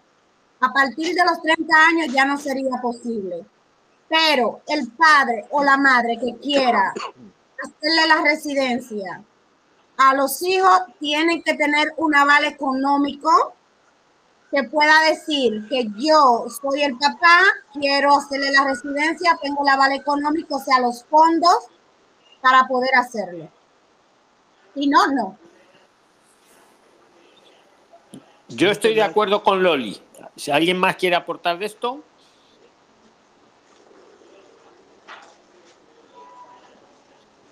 Bueno, pues el que calla otorga, pero sí, es, es más o menos lo que dice Loli. Oye, nos quedan 57, 8, 9, nos quedan tres minutos. ¿Quién tardes, quiere? don Luis. Venga, aprovechar. Buenas primero tardes, don. Luis. Venga, Hola. Zuleika, creo que ¿Qué tal, Zuleika. don Luis? Sí, eh, una consultita. Le escuché el otro día en un video que usted tenía conocimiento sobre el tema fiscal. Entonces, mi pregunta es sobre vender una propiedad aquí en mi país, la saludo de Perú, eh, por el tema de la- del impuesto que hay que pagar. Quería saber si es que me conviene a mí vender eh, mi casa, mi casa donde vivo, antes de ser residente en España, o me exoneraría eh, cuando haga la venta de esto de de acá dos, tres años. Esa es mi duda, don Luis. Buena pregunta. Habría que ver la qué fiscalidad tienes ahí en Perú por la venta de la vivienda, a ver qué te compensa mejor, si venderla, digamos, como tú dices, antes de venir, o venderla una vez que estés residiendo aquí, que entonces sí que tributarías aquí. Aunque a la vez que te... Claro, aunque Porque acá hay una, una exoneración, ¿no? Cuando es tu casa habitación no pagas impuesto. Entonces, pero como yo me iría a vivir allá, entonces puede, no sé si, porque sé que allá también cuando es tu casa habitación te exoneras del impuesto, pero no sé si, ya como ya viviría allá más de dos años, tres años, no sé si todavía me cogería esa exoneración o no. Pues muy buena pregunta. Eh, a ver, yo te, yo voy a lo práctico también. Si tú vives en, aquí en España y vendes tu casa en Perú, yo creo que la Hacienda española mm, poco se va a enterar. Creo, ¿eh? Disclaimer legal. Poco se va a enterar. No creo que tengan un convenio ahí de cruzarse los datos con, con Perú. Creo. Luego, eh, si en Perú no te cobran impuestos porque se sonera, porque es tu vivienda habitual, la única pega jurídica que ahí se me ocurre es si por venirte a España si sigue siendo tu vivienda habitual en Perú, tenlo eso en cuenta. Que no lo sé, pero si a lo mejor si va porque es tu primera vivienda, Mm. a lo mejor ahí sí que entraría, no lo sé, ¿vale? Que, pero tenlo en cuenta. Y yo, lo, yo más lo que te diría es que si tú vendes en Perú, la Hacienda Española, aunque le encantaría que se lo declararas, pues hay que decirlo, que le digan, mire, he vendido la casa, he ganado tanto, tenga, señores de... Pero si no se lo dices, yo no creo que vayan a cruzar esos datos, no los cruzan que, con Perú. Eh, con- internamente con la Unión es- Europea todavía, pero con Perú no creo, ¿eh? No creo. Pero de Entonces repente lo- como uno vende acá y luego ese dinero va a entrar allá porque le des vender acá para comprarme allá. Entonces Claro. ahí puede ser que salga a la Por luz ahí eso, podría ¿no? De ser, dónde claro, salió ahí el dinero. podría levantar la liebre. Aunque dicen que en estos temas de impuestos siempre lo mejor es hacer lo que a ti te sea más rentable. Eh, me explico, si tú ahora a lo mejor tienes una buena oferta de compra-venta, pues véndela y si no, espérate a tener una buena y luego un poco en segundo plano iría lo del impuesto, aunque también hay que tener en cuenta el impuesto, pero lo que acabas de decir es muy interesante también, claro, si luego vas a traer aquí el dinero, Oscar, que estamos hablando y, y- y estamos concentrados. Bueno, está la reflexión, ¿no? No hay un blanco o un negro. Ok, muchas gracias. Si alguien por Vale, o ahí sea, valora un poco. también que nos ayude. Gracias. Bueno, Prilines, pues vamos a finalizar que llevamos dos horas ya, ¿vale? Que muchas gracias por participar a todos, que estamos todos los domingos. Eh, ahora, ahora seguís, si queréis seguir. En, Telegram estamos las 24 horas escribiendo y el chat de voz lo hacemos los domingos, ¿vale? Entonces, eh, si escucháis esto en Spotify y queréis participar, os interesa España, venir a España, integraros en España, pues estáis invitados al grupo de Telegram y al chat de, al debate, chat de voz que hacemos en Telegram todos los domingos. Que muchísimas gracias a todos los que habéis participado. Yo, vamos, se me han pasado las dos horas volando. Encantado de estar con vosotros. Muy, muy interesante, ¿eh? aprendiendo un montón Gracias, con don todos Luis. vosotros. Don No, Gracias, don don Luis. con el corazón os lo digo. Una, noche, que vamos, descanse. Un favor de Luis, Muy- ¿será mucho- posible que en algún momento pueda tocar el tema de cómo un extranjero o inmigrante pueda comprar o adquirir un bien inmueble allá en España? vamos a ¿Qué tratarlo. Perfecto. Perfecto, Loli. Tomo nota y vamos Un a ir a una inmobiliaria y lo vamos a tratar. Muy amable, muchas gracias y un abrazo. Una- un abrazo a todos, ¿vale? Como estáis 70 personas. Igualmente, pues, Luis. Gracias, Un abrazo a Luis. Un todos. abrazo también, cuídense mucho. Nos vemos, Mañana viene un abogado azul. Nos vemos. Mañana, mañana viene un abogado, que lo sepáis, uno nuevo, ¿vale? Para que también tengáis preguntas si queréis en Zoom. Ah, bueno. Que un abrazo a todos. Nos veremos mañana entonces Nos vemos en el, mañana en Zoom. YouTube. Un abrazo. Chao, chao. Muchas gracias. Hasta luego. Chao, Chao. chao, chao. chao. Chao.